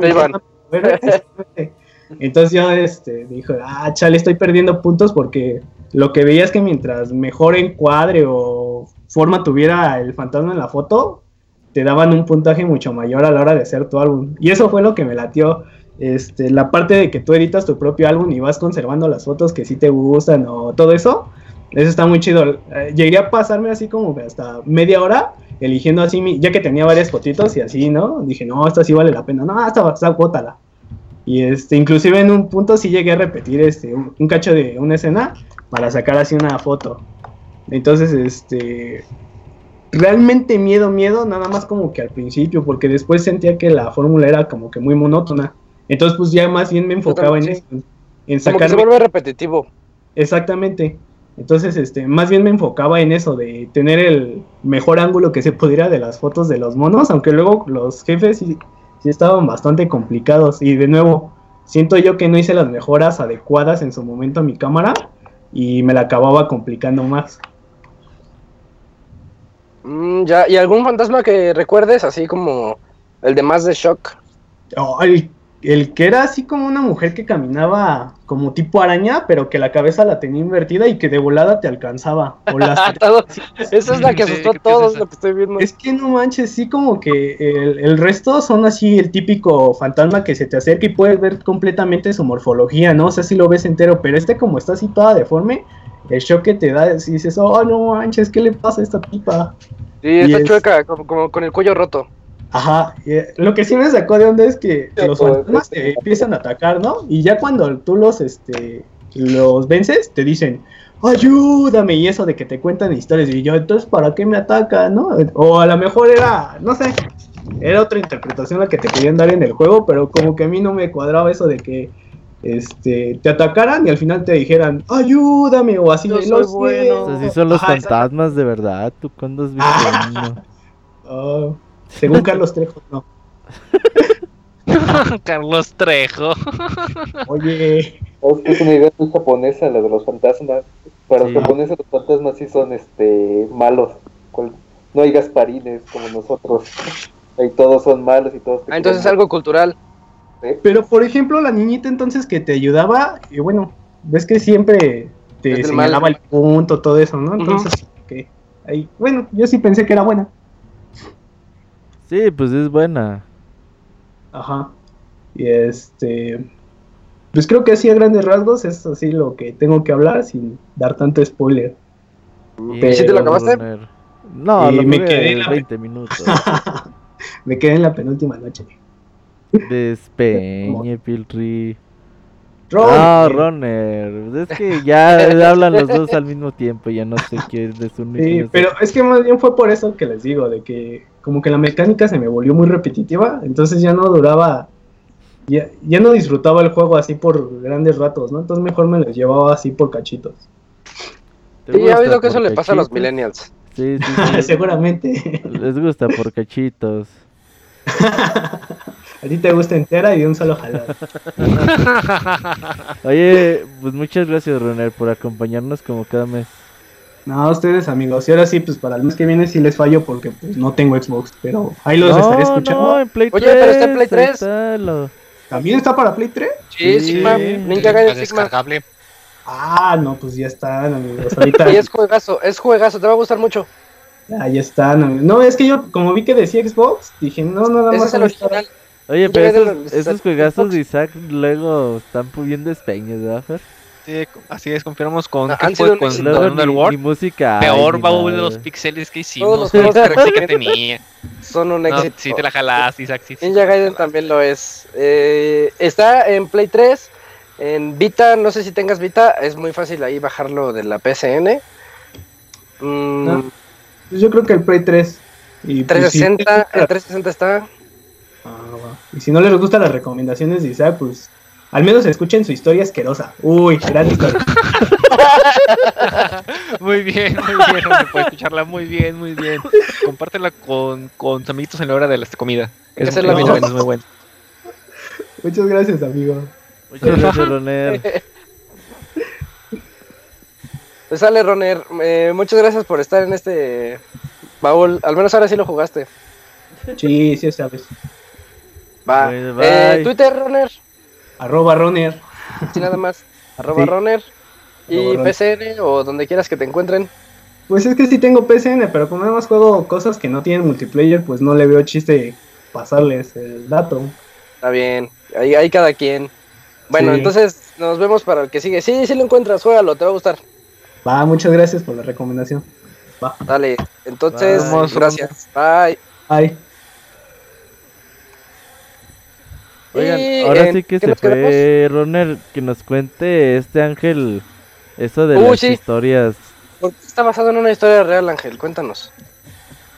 Bueno, es lo, es lo curioso, porque la, la mansión este, la mansión Himuro sí existe. Realmente tomaron este imágenes de la de la mansión y las plasmaron en el juego exactamente igual. Hasta los, hasta los muebles en el mismo lugar. Ahora ya la parte de que si está basado en hechos reales, cosa que la gente no sabe si realmente es, si realmente pasó o solo está como que se le bueno, que lo ponió como lo, puso como marketing. Igual le dice que está basado nomás en el nombre de la ubicación, ¿verdad? O al menos lo esperamos. Pues sí. ¿Qué es mansión? ¿Esta mansión qué, perdón? ¿Eh? Mansión Kimuro. Kimuro, ok. ¿Y eso porque estoy viendo estas imágenes de la de la verdadera casa y sí se ve bien tétrica, eh, bien bien tétrica la este mansión Oye, pero nada más por, por la por la casa y ya, nada, así es despeñe, pensé que no, sí mataron a alguien y había fantasmas. sí. No, me vendiste la historia. es la peor historia. Yo estaba esperando que acabe, ¿a poco ya acabaste? Ángel, invéntate algo, aunque sea. Ajá, dile que ahí mataron a alguien, hubo un asesinato. Se colgó una mamá o algo así. Ajá. El, algo así. este, el juego de, de, atrapar al demonio, bueno, así se llama el capítulo, realmente sí está basado en un juego así. Que juego los niños allí en Japón. Oh. ¿Cómo? a nadie, pero. pero es casi lo mismo. Muy mal, Ángel, ¿eh? nos contaste la peor historia de la vida. Güey, yo neta dije, no, ahorita me va a dar miedo. Está mejor la historia del, del 4, de, no, del 5, del Fatal Frame 5, ese sí está basado en un hecho real. Oh. Sí, hay una botella donde todos se van a suicidar. No, ese Ah, el bosque es famoso. Ajá, exactamente, ese bosque que todos conocen y que nadie quiere entrar. El bosque de la China. Donde la chinita se perdió. Bueno, ya para contarles mejor una historia de la vida real, eh, porque esa estuvo medio rara. Este, yo les, yo les decía que allí en donde, trabajo era una... Resulta que era una iglesia hace muchos años. Y lo que dicen ahí las, las voces es que aparece una monja y es algo, un dato muy chistoso. Y que hasta encontraron en alguna ocasión eh, la sección donde enterraban a los fetos. Ven que eso se solía hacer antes. Eh, sí, resulta que así es el lugar donde yo trabajo. ¿No te toca quedarte en la noche? Ay, güey. Todavía no, pero todo el mundo dice, cuídense de la monja. Y hay fotos de ella, luego se las comparto por WhatsApp. ya, eh, encontré como que la leyenda local de, de la mansión, amiguitos. Dice, según la leyenda local, se dice que en la mansión asesinaron a siete personas de una forma brutal y espantosa. En los alrededores de esta hay tres casas y se dice que todas ellas se conectan con la mansión mediante túneles subterráneos, pero nadie sabe ni quién los construyó ni para qué propósito. Según las fuentes y la propia experiencia de, los aldeanos, se ve que hay apariciones en ella y que pasan cosas extrañas. Se ver bueno, se pueden ver incluso a la luz del día espíritus vestidos de blanco haciendo las tareas de la casa, preparando el ritual. También se dice que aparecen manchas de sangre en las paredes como si alguien las hubiera salpicado en un intento de limpiar una espada manchada y huellas en forma de manos. También eh, que sí que sí fotografías una bueno que si fotografías una ventana a determinada hora verás a, una joven en ella. nadie quiere acercarse a la mansión y la gente cree que si vives cerca de esta mansión, la maldición te consumirá. Y esa es la historia. Y esa sí está buena. Y, está padre porque justamente en el juego, conforme vas avanzando en la tercera noche, te das cuenta de que hay unos túneles subterráneos. Y, y luego este dice que ha sido tanto el fanatismo de la gente que en el 2005 un chico pagó a seis personas mil dólares para que, bueno, eh, mm, que tienen poderes psíquicos, por así decirlo, para que estuvieran ahí una, este, una noche y verificar que lo que dicen en, en el juego es real, pero que no se supo si qué fue lo que pasó. Estilo bruja de Blade. Así es. Y podemos ver unas pequeñas este, imágenes que se ve medio, medio tétrica todo esto. Uf, se las comparto ahorita en el chat. Va. Eh, y en. Bueno, ya, regresando a la historia del juego. Eh, ¿en, qué, ¿En qué íbamos, Robert? Pues ya, si quieres, pasamos a la tercera noche, ¿no? Ya. Eh, esta tercera noche. pues se vuelve un poquito más tétrica. Y ya es donde nos empezamos a enterar un poquito más de eh, pues de que en la mansión había, o en esta casa, había una, una, sí, había una, una chica, una, una joven, eh, que estaba siendo preparada para, para hacer el sacrificio. Al parecer, eh, pues la familia que estaba encargada de esta casa, eh, pues tenía como que desde tiempos ancestrales eh, la misión de proteger una como una puerta, digamos que una puerta eh, a otra dimensión que cuando se abría pues la calamidad podía eh, ocurrir, por lo tanto que tendrían que sacrificar a alguien para pues para que las cosas siguieran en paz. Según yo, esto es una cosa que, que, que, se cree mucho, se creía mucho en Japón hace muchos años. Incluso, por ejemplo, hay en ajá, Ahí en Setsuna trata más o menos de lo mismo, alguien que se tiene que sacrificar para que la calamidad no, no arrastre, no arrastre a la, tierra como tal. Y pues te das cuenta que esta familia no... Sí hace sus rituales y todo eso, pero lo hacen con el fin de proteger el, el sello de la puerta y que todo siga y que los demonios no aparezcan, ¿verdad Ángel? más, más bien son fantasmas o seres de, de otra dimensión más que demonios. Inclusive desde la tercera noche empiezas a ver fantasmas que no corresponden exactamente a los que vivían en la mansión, sino que inclusive llegan a ser hasta cierto punto más, monstruosos. Un portal de otro... Como que se abrió un portal que ya hace que los monstruos lleguen ahí. Exactamente. Y ya te das cuenta que... Ah, que hay un espejo, el espejo sagrado, que es el que se utiliza como para que cuando se abre la puerta eh, se refleja ahí los demonios y pues te das cuenta que este es como que los que como que lo que los mantiene a raya y de hecho tu cámara contiene un pequeño fragmento de este espejo, ¿no, Ángel? Spoiler, Robert. Eso hasta el límite se fue. Sí. Exactamente. Eso ya te das cuenta ya llegando al final. Sí, ese es el, mero final, pero antes de eso, este, tú vas recolectando cada parte del, de los espejo. del espejo roto y tú vas encontrándote los fragmentos que les comentaba donde decía que era como la única salvación, eh, recuperar todos esos fragmentos del espejo. Sí, exactamente, Ronner en un momento había dicho que, se le hacía que el tercer capítulo ya se le hacía más corto y exactamente la misma apuración que tiene esta Miku por encontrar los, fragmentos debido a que también se le está acabando su tiempo a ella por las mismas marcas de, la, de las cuerdas. Oh, ya, entonces eso es lo que simboliza, como que la, misma casa la está absorbiendo. De hecho, ya sabe que ya no tiene el tiempo y por eso empieza a enfocarse más en su búsqueda del espejo y de su hermano. Y ya también ves muchos flashbacks de que al parecer esta chica elegida se encontró al pues a este güey, al hermano y como que pues empezó como que a enamorarse de él y todo eso, ¿no? Ah, no es el hermano, Roberto. se le figuraba pero se parece un chingo, ¿no? Un enamorado de sus de sus épocas, porque ella cuando estaba viva lo veía a través de la ventana, y como que se coqueteaban y, pues es la clásica historia a la que nunca nunca se le hizo porque creo que su papá o su abuela la regañaba y no la dejaba salir. Entonces le decía, no, niña fácil, déjate, déjate ahí. ya la agarraba a niña, niña fácil. Güey, estaría bien verga que tu abuela te dijera niña fácil, güey, no mames. Y, por eso es por lo que ella tenía esa fijación por él y al inicio cuando lo ocupábamos al chico, eh, vemos cómo ella lo secuestra.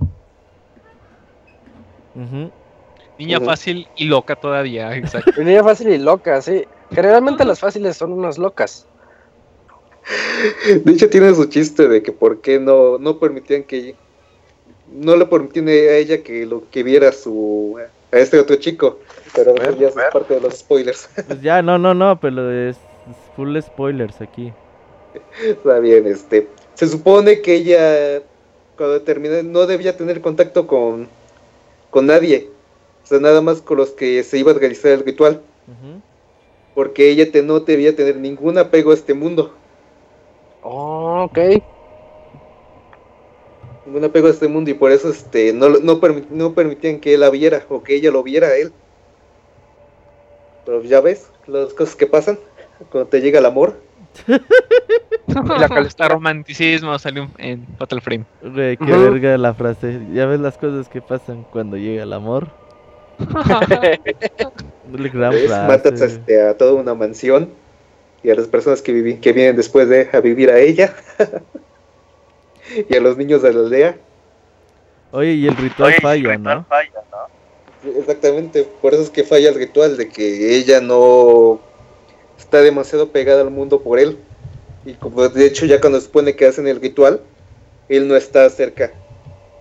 Porque ya es otro spoiler. No, no, pues sí, sigue contando, sigue contando. Sí, ya ah, puedes contar todo ahorita. Ah, bueno.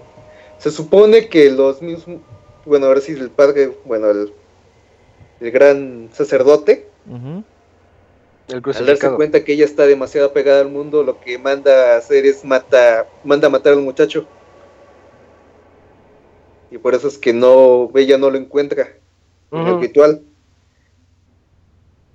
Y justamente ya es y es por eso que falla el ritual. Y por eso vive obsesionada. Bueno, vive muerta obsesionada. Sí. Por eso es que inclusive los mismos que entran a la mansión empiezan a recibir las marcas de que ella misma tiene. O sea, del ritual del desmembramiento. Sí, que es cuando la, la tienen en la... En, ¿Cómo les podría decir? Una mesa circular donde están estirándole los brazos y las piernas a todo lo que da. Esta escena está bien hardcore, güey, no mames. Sí, se ve bien loca. Se ve bien intensa. Y, hay otra escena. Si, lo hubieran cortado los. Porque no, no se ve que le corten. Pero dije, ahorita se los cortan, ahorita se los cortan, pero no, no. no sí, está bien loco eso. Y no sé si es a la misma chava que le hacen este el, como que el ritual de la máscara que tiene como este picos en los ojos. Ah, esa arma me encantó, está está bien interesante. Ese es el Glory Hall. Cuando se asoma por, así es. Por, el Glory Hall en, el, en la máscara, y alcanza a ver el ritual donde la tienen hincada y como que ella no quiere. Yo creo que sí es la misma, ¿no? No, es otra chica. ¿O es otra? Porque es que igual tiene su historia el ritual, este otro ritual, el ritual del demonio ciego. Oh, mira. Ajá. Se supone que toman a varios, a varias niñas, a varias niñas de la aldea y supone que, el, que la primera niña del, que fue atrapada en el ritual anterior va a ser el, va a ser el demonio ciego. Por eso la máscara que te ciega. Y ella va a ser la que va a estar cazando a los niños, bueno, atrapándolos.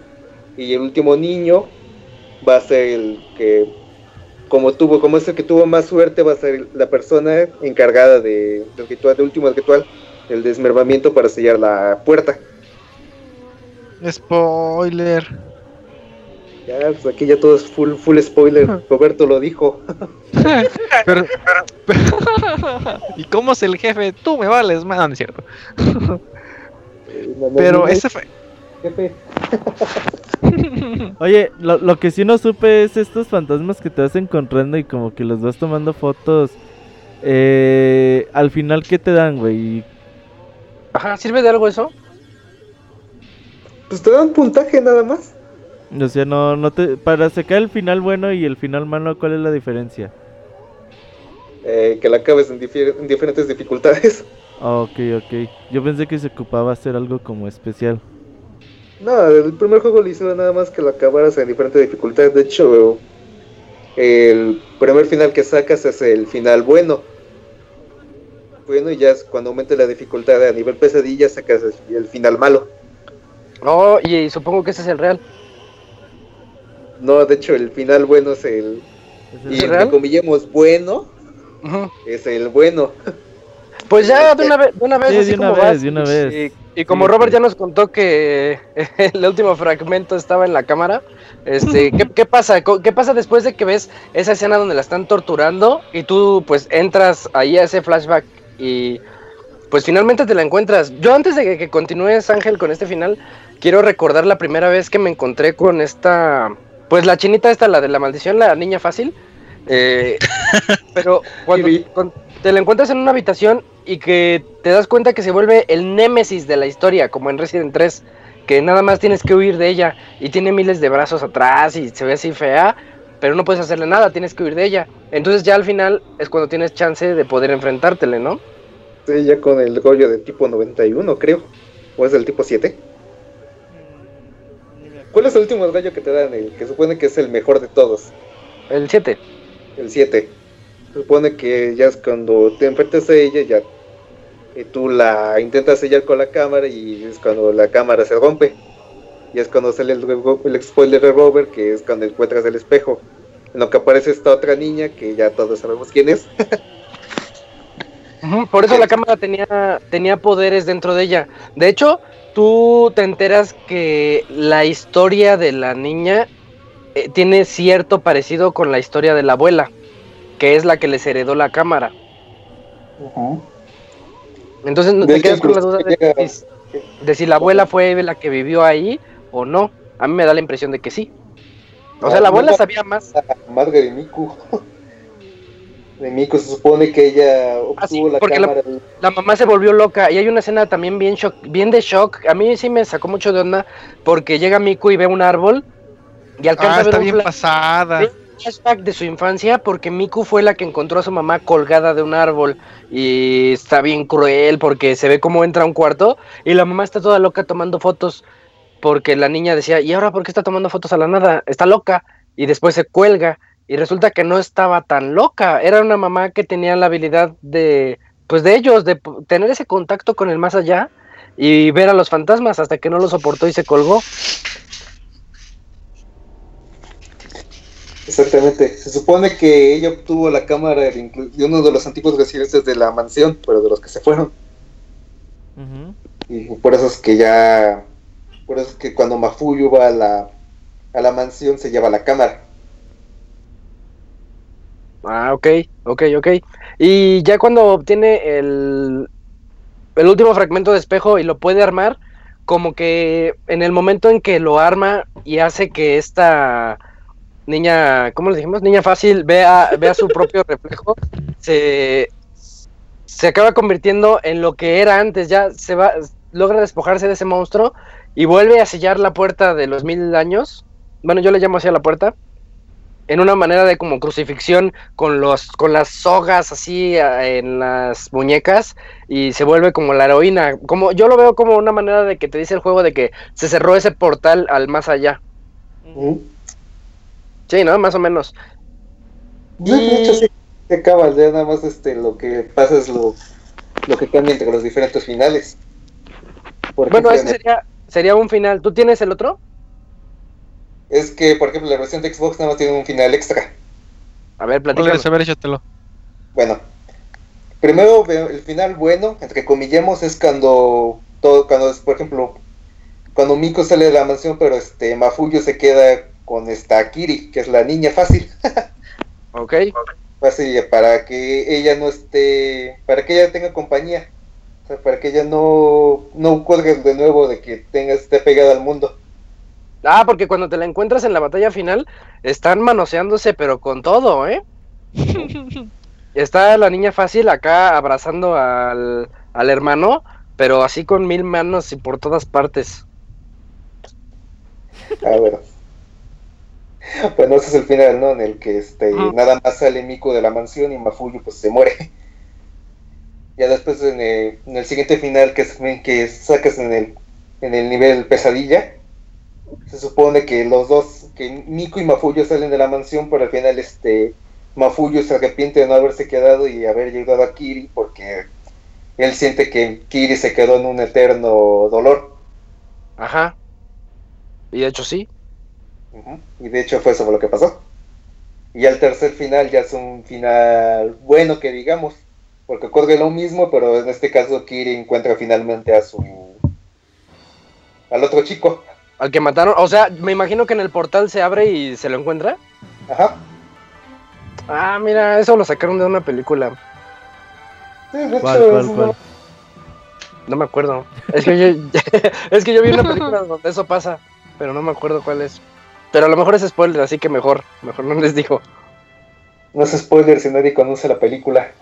Ajá, por eso mejor así. Oigan, ¿y el eh, final cuál es? ¿Manda?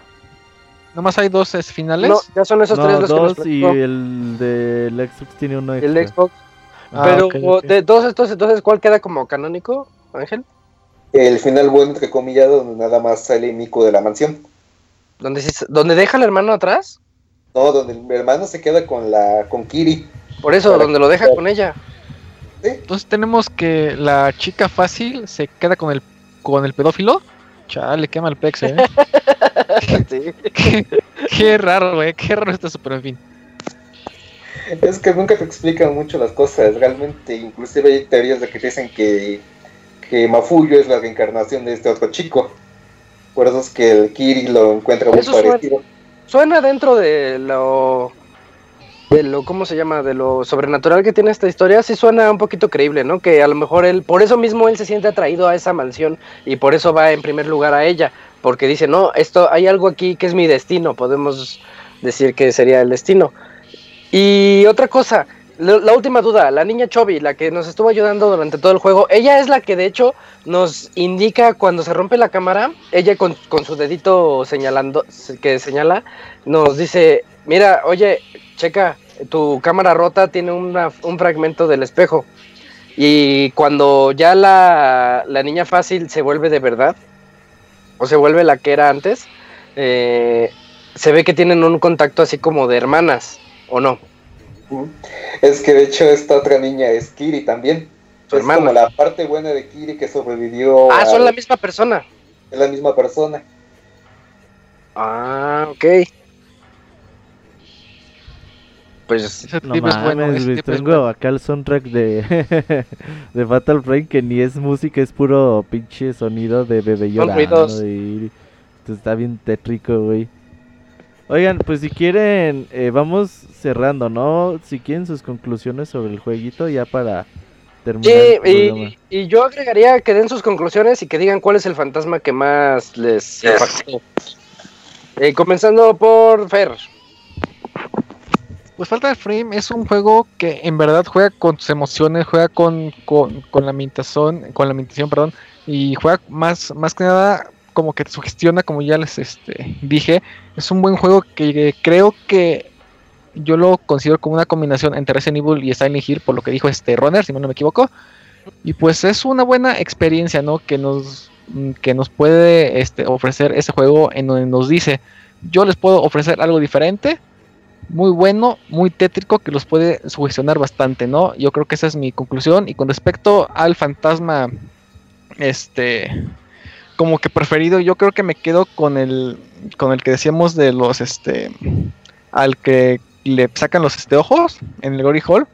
¿Por qué? Porque este, porque cuando te lo encuentras, empieza a decir, ah, mis ojos, ah, mis ojos, y te persigue, ¿no? Entonces es un fantasma. Ajá, empieza como que medio loco porque este fantasma está como que tranquilo y de repente se como que se te avienta y sí es como que algo tétrico ahí, ¿no? Yo creo que me quedo con ese fantasma. Muy bien. Eh, Moy, ¿a ti qué te parece? Bueno, a mí, bueno, yo creo que son dos. Eh, pues el primero es eh, de las muñecas. Hay una parte en donde eh, te encuentras como que un rollito de cámara y te encuentras que está pegado a una muñeca. Y si miras a la muñeca a través de la cámara, la muñeca te voltea y te mira a ti también, pero solo cuando tienes la cámara. Y otro, que igual y es como que medio tranza, pero no. Pero cuando dejas el juego por cinco minutos y se te pone el, entre comillas la, la imagen de fondo de pantalla, eh, no sé si a alguno de ustedes les habrá pasado. No, no, no. Híjole, es que no se las quiero spoilear. Dale, ah, dale. Ya es baúl, los baúles son hechos para. No, no, no, no, neta, no, no, no se las quiero spoilear. Este, eh, si tienen el juego o algo, o aquí los ay, ahora ah, de una vez, ahora lo dices. Ahora nos cuentas. Es baúl de los pixeles. Es válido. Híjoles, es que es de esos momentos que. Sí, ya no, nos faltó. Yo no lo voy a poner. ya cuéntanos. No, pues lo que pasa es que si pones la pa si pones pausa este y dejas el juego este quieto por unos este 4 o 5 minutos más o menos, este te aparece la, imagen flasheando como como cuando hay un trueno. Sí. Te aparece la imagen flasheando de uno de los fantasmas, pero no en el no en el juego mismo, o sea, sino que como por encima del juego, o sea, cubre toda la pantalla. Ay, güey, ya la vi en YouTube, güey. No. ¿Ya te pasó? Ya, está bien loco. Hoy te los paso en el chat. De hecho, eh, los juegos de Fatal Frame todos tienen ese tipo de, entre comillas, fondo de pantalla que sí son muy intensos. De hecho, creo que uno de los más intensos es también en el de Wii. De que si abres el, te vas al menú de Home y lo dejas como por unos 5 minutos y luego regresas. Cuando quitas el menú de Home está el rostro mirándote. Sí, güey, está bien, bien intenso. Ay, güey, esto sí me espanta, no son mamones. A ver, ahí va. Ya les puse el link en el chat para que lo puedan ver. Vientos, Fer. Ah, más que agua, a ver si pueden dormir hoy en la noche. de hecho, están bien tétricos, no manches. Verga, déjale de clic a ver. Yo creo que todos vamos a dormir hoy con las luces prendidas para evitar cualquier cosa. y voy. ¿Cuál es su, su fantasma más eh, memorable? Y también tus conclusiones, Moy. Ah, pues mira, yo siento que una gran ventaja es, bueno, como lo comenté al principio, ¿no? La ventaja de que pues es un juego más que tiene que ver en, pues en, el horror, digamos, japonés. Pero ya la, la, misma mecánica, la premisa de que, bueno, cuando pues vemos a, que nos da miedo, pues es nuestro eh, instinto el mirar a otro lado.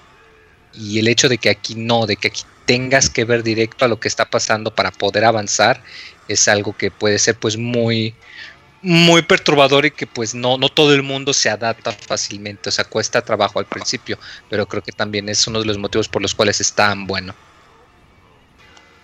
sí, de acuerdo. Eh, Ángel, tus conclusiones y tu fantasma más impactante.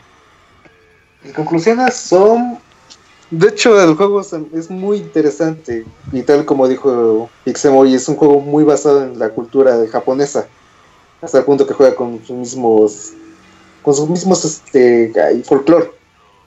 Ajá. La verdad se me hace interesante. Es una lástima que realmente el juego nada más sea de nicho y nada más venda ¿Cuántas copias dijo Robert que vendían? Por ahí de 100 mil, 130 mil. Es una lástima que venda tan poco, que siendo un juego hasta cierto punto excelente. Eh, pues sí. ¿Y, tu, tu monstruo? Mi fantasma favorito es este. Pues creo que es el que a todos les gustó, este Cuello Goto. De hecho, es el primer fantasma en el, que, en el que para capturar su muerte tienes que estar al pendiente de la cámara. Porque nada más tú vas saliendo, creo que de la, de la mansión, ahí en la, el patio trasero. Y nada más, nada más la ves caer y la ves desde lejos. Bueno, a mí lo que me impactó es que como que la veo y lo puse luego luego en primera persona con la cámara y la vi, la vi de lejos y en menos de dos segundos ya estaba aquí enfrente. y chueca. Como que esas cosas chuecas asustan mucho a la gente. Es que de hecho te está mirando por atrás de la cabeza, tiene el cuello roto. Tiene el cuello roto y se está viendo hacia, hacia atrás. No, está, está bastante extraño. Pero sí, esa es una buena elección. Eh, Robert, conclusiones y monstruo. Bueno, y fantasma. Bueno, a mí me da mucho gusto haber jugado por fin Fatal Frame. Era uno.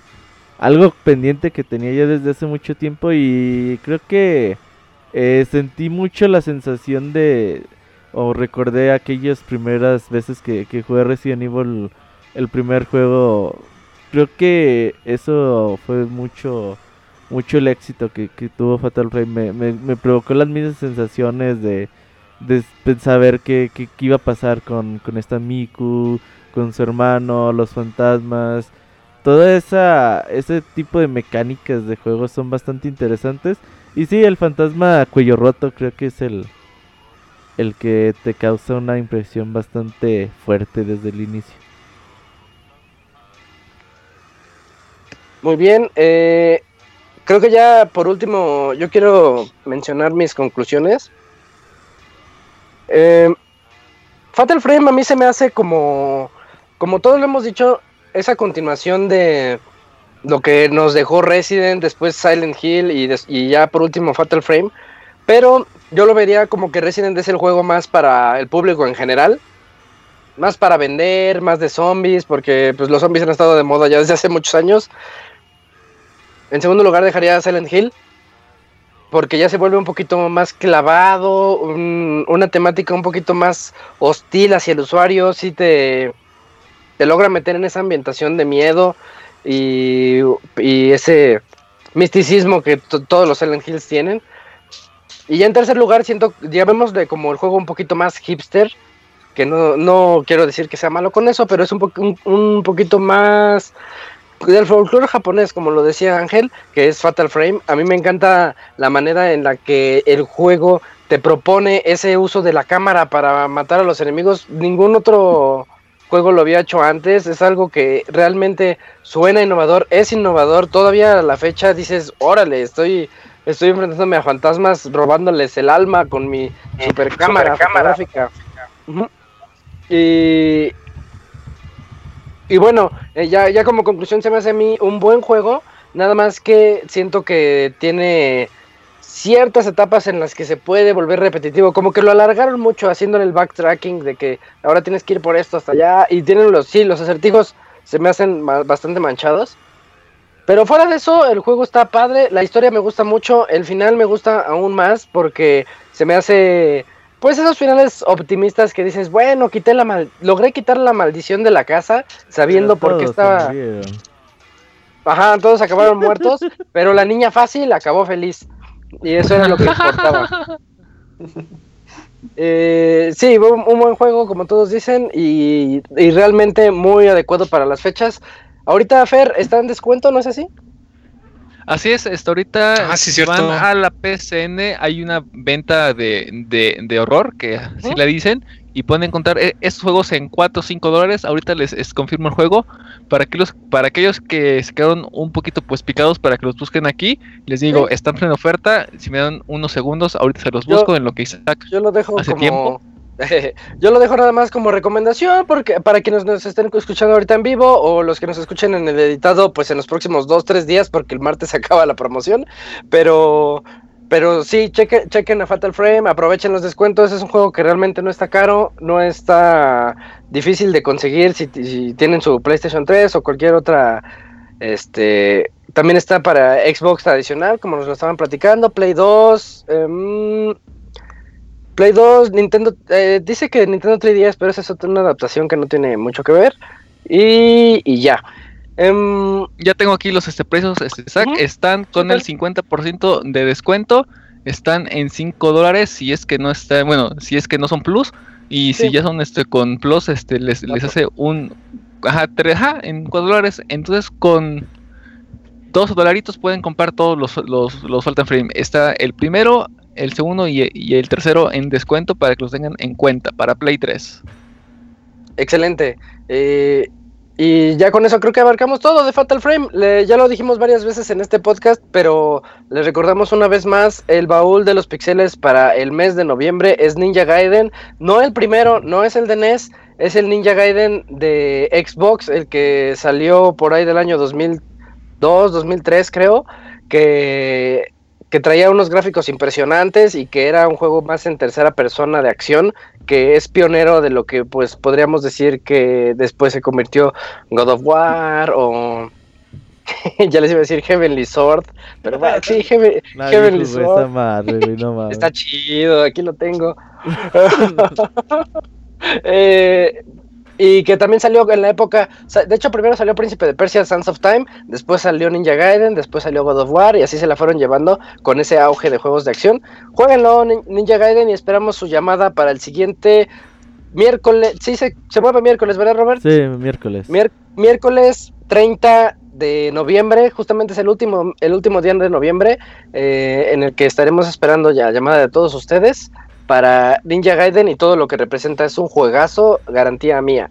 Y bueno, con esto ya cerramos este podcast. Quiero hacer una mención especial y agradecimiento a Ángel que estuvo con nosotros aquí platicándonos todo lo que le pareció. Muchas gracias Ángel. Igualmente, Isaac. Eh, y, y, bueno, ya en nombre de Fer, Robert, el Pixemoy, también quienes nos llamaron, eh, que son Piltry, Runner, Dan, que esperemos que ya nos escuche más seguido, y por supuesto Ángel que estuvo aquí todo el podcast con nosotros. Esto fue el podcast Baúl de los Pixeles, especial de Fatal Frame. Que tengan un buen Día de Muertos y nos vemos el lunes. Recuerden que nos pueden mandar sus calaveritas a podcast.pixelania.com. Nos vemos. Bye. Adiós a todos. Adiós a todos. Bye. Publican en Twitter. Hasta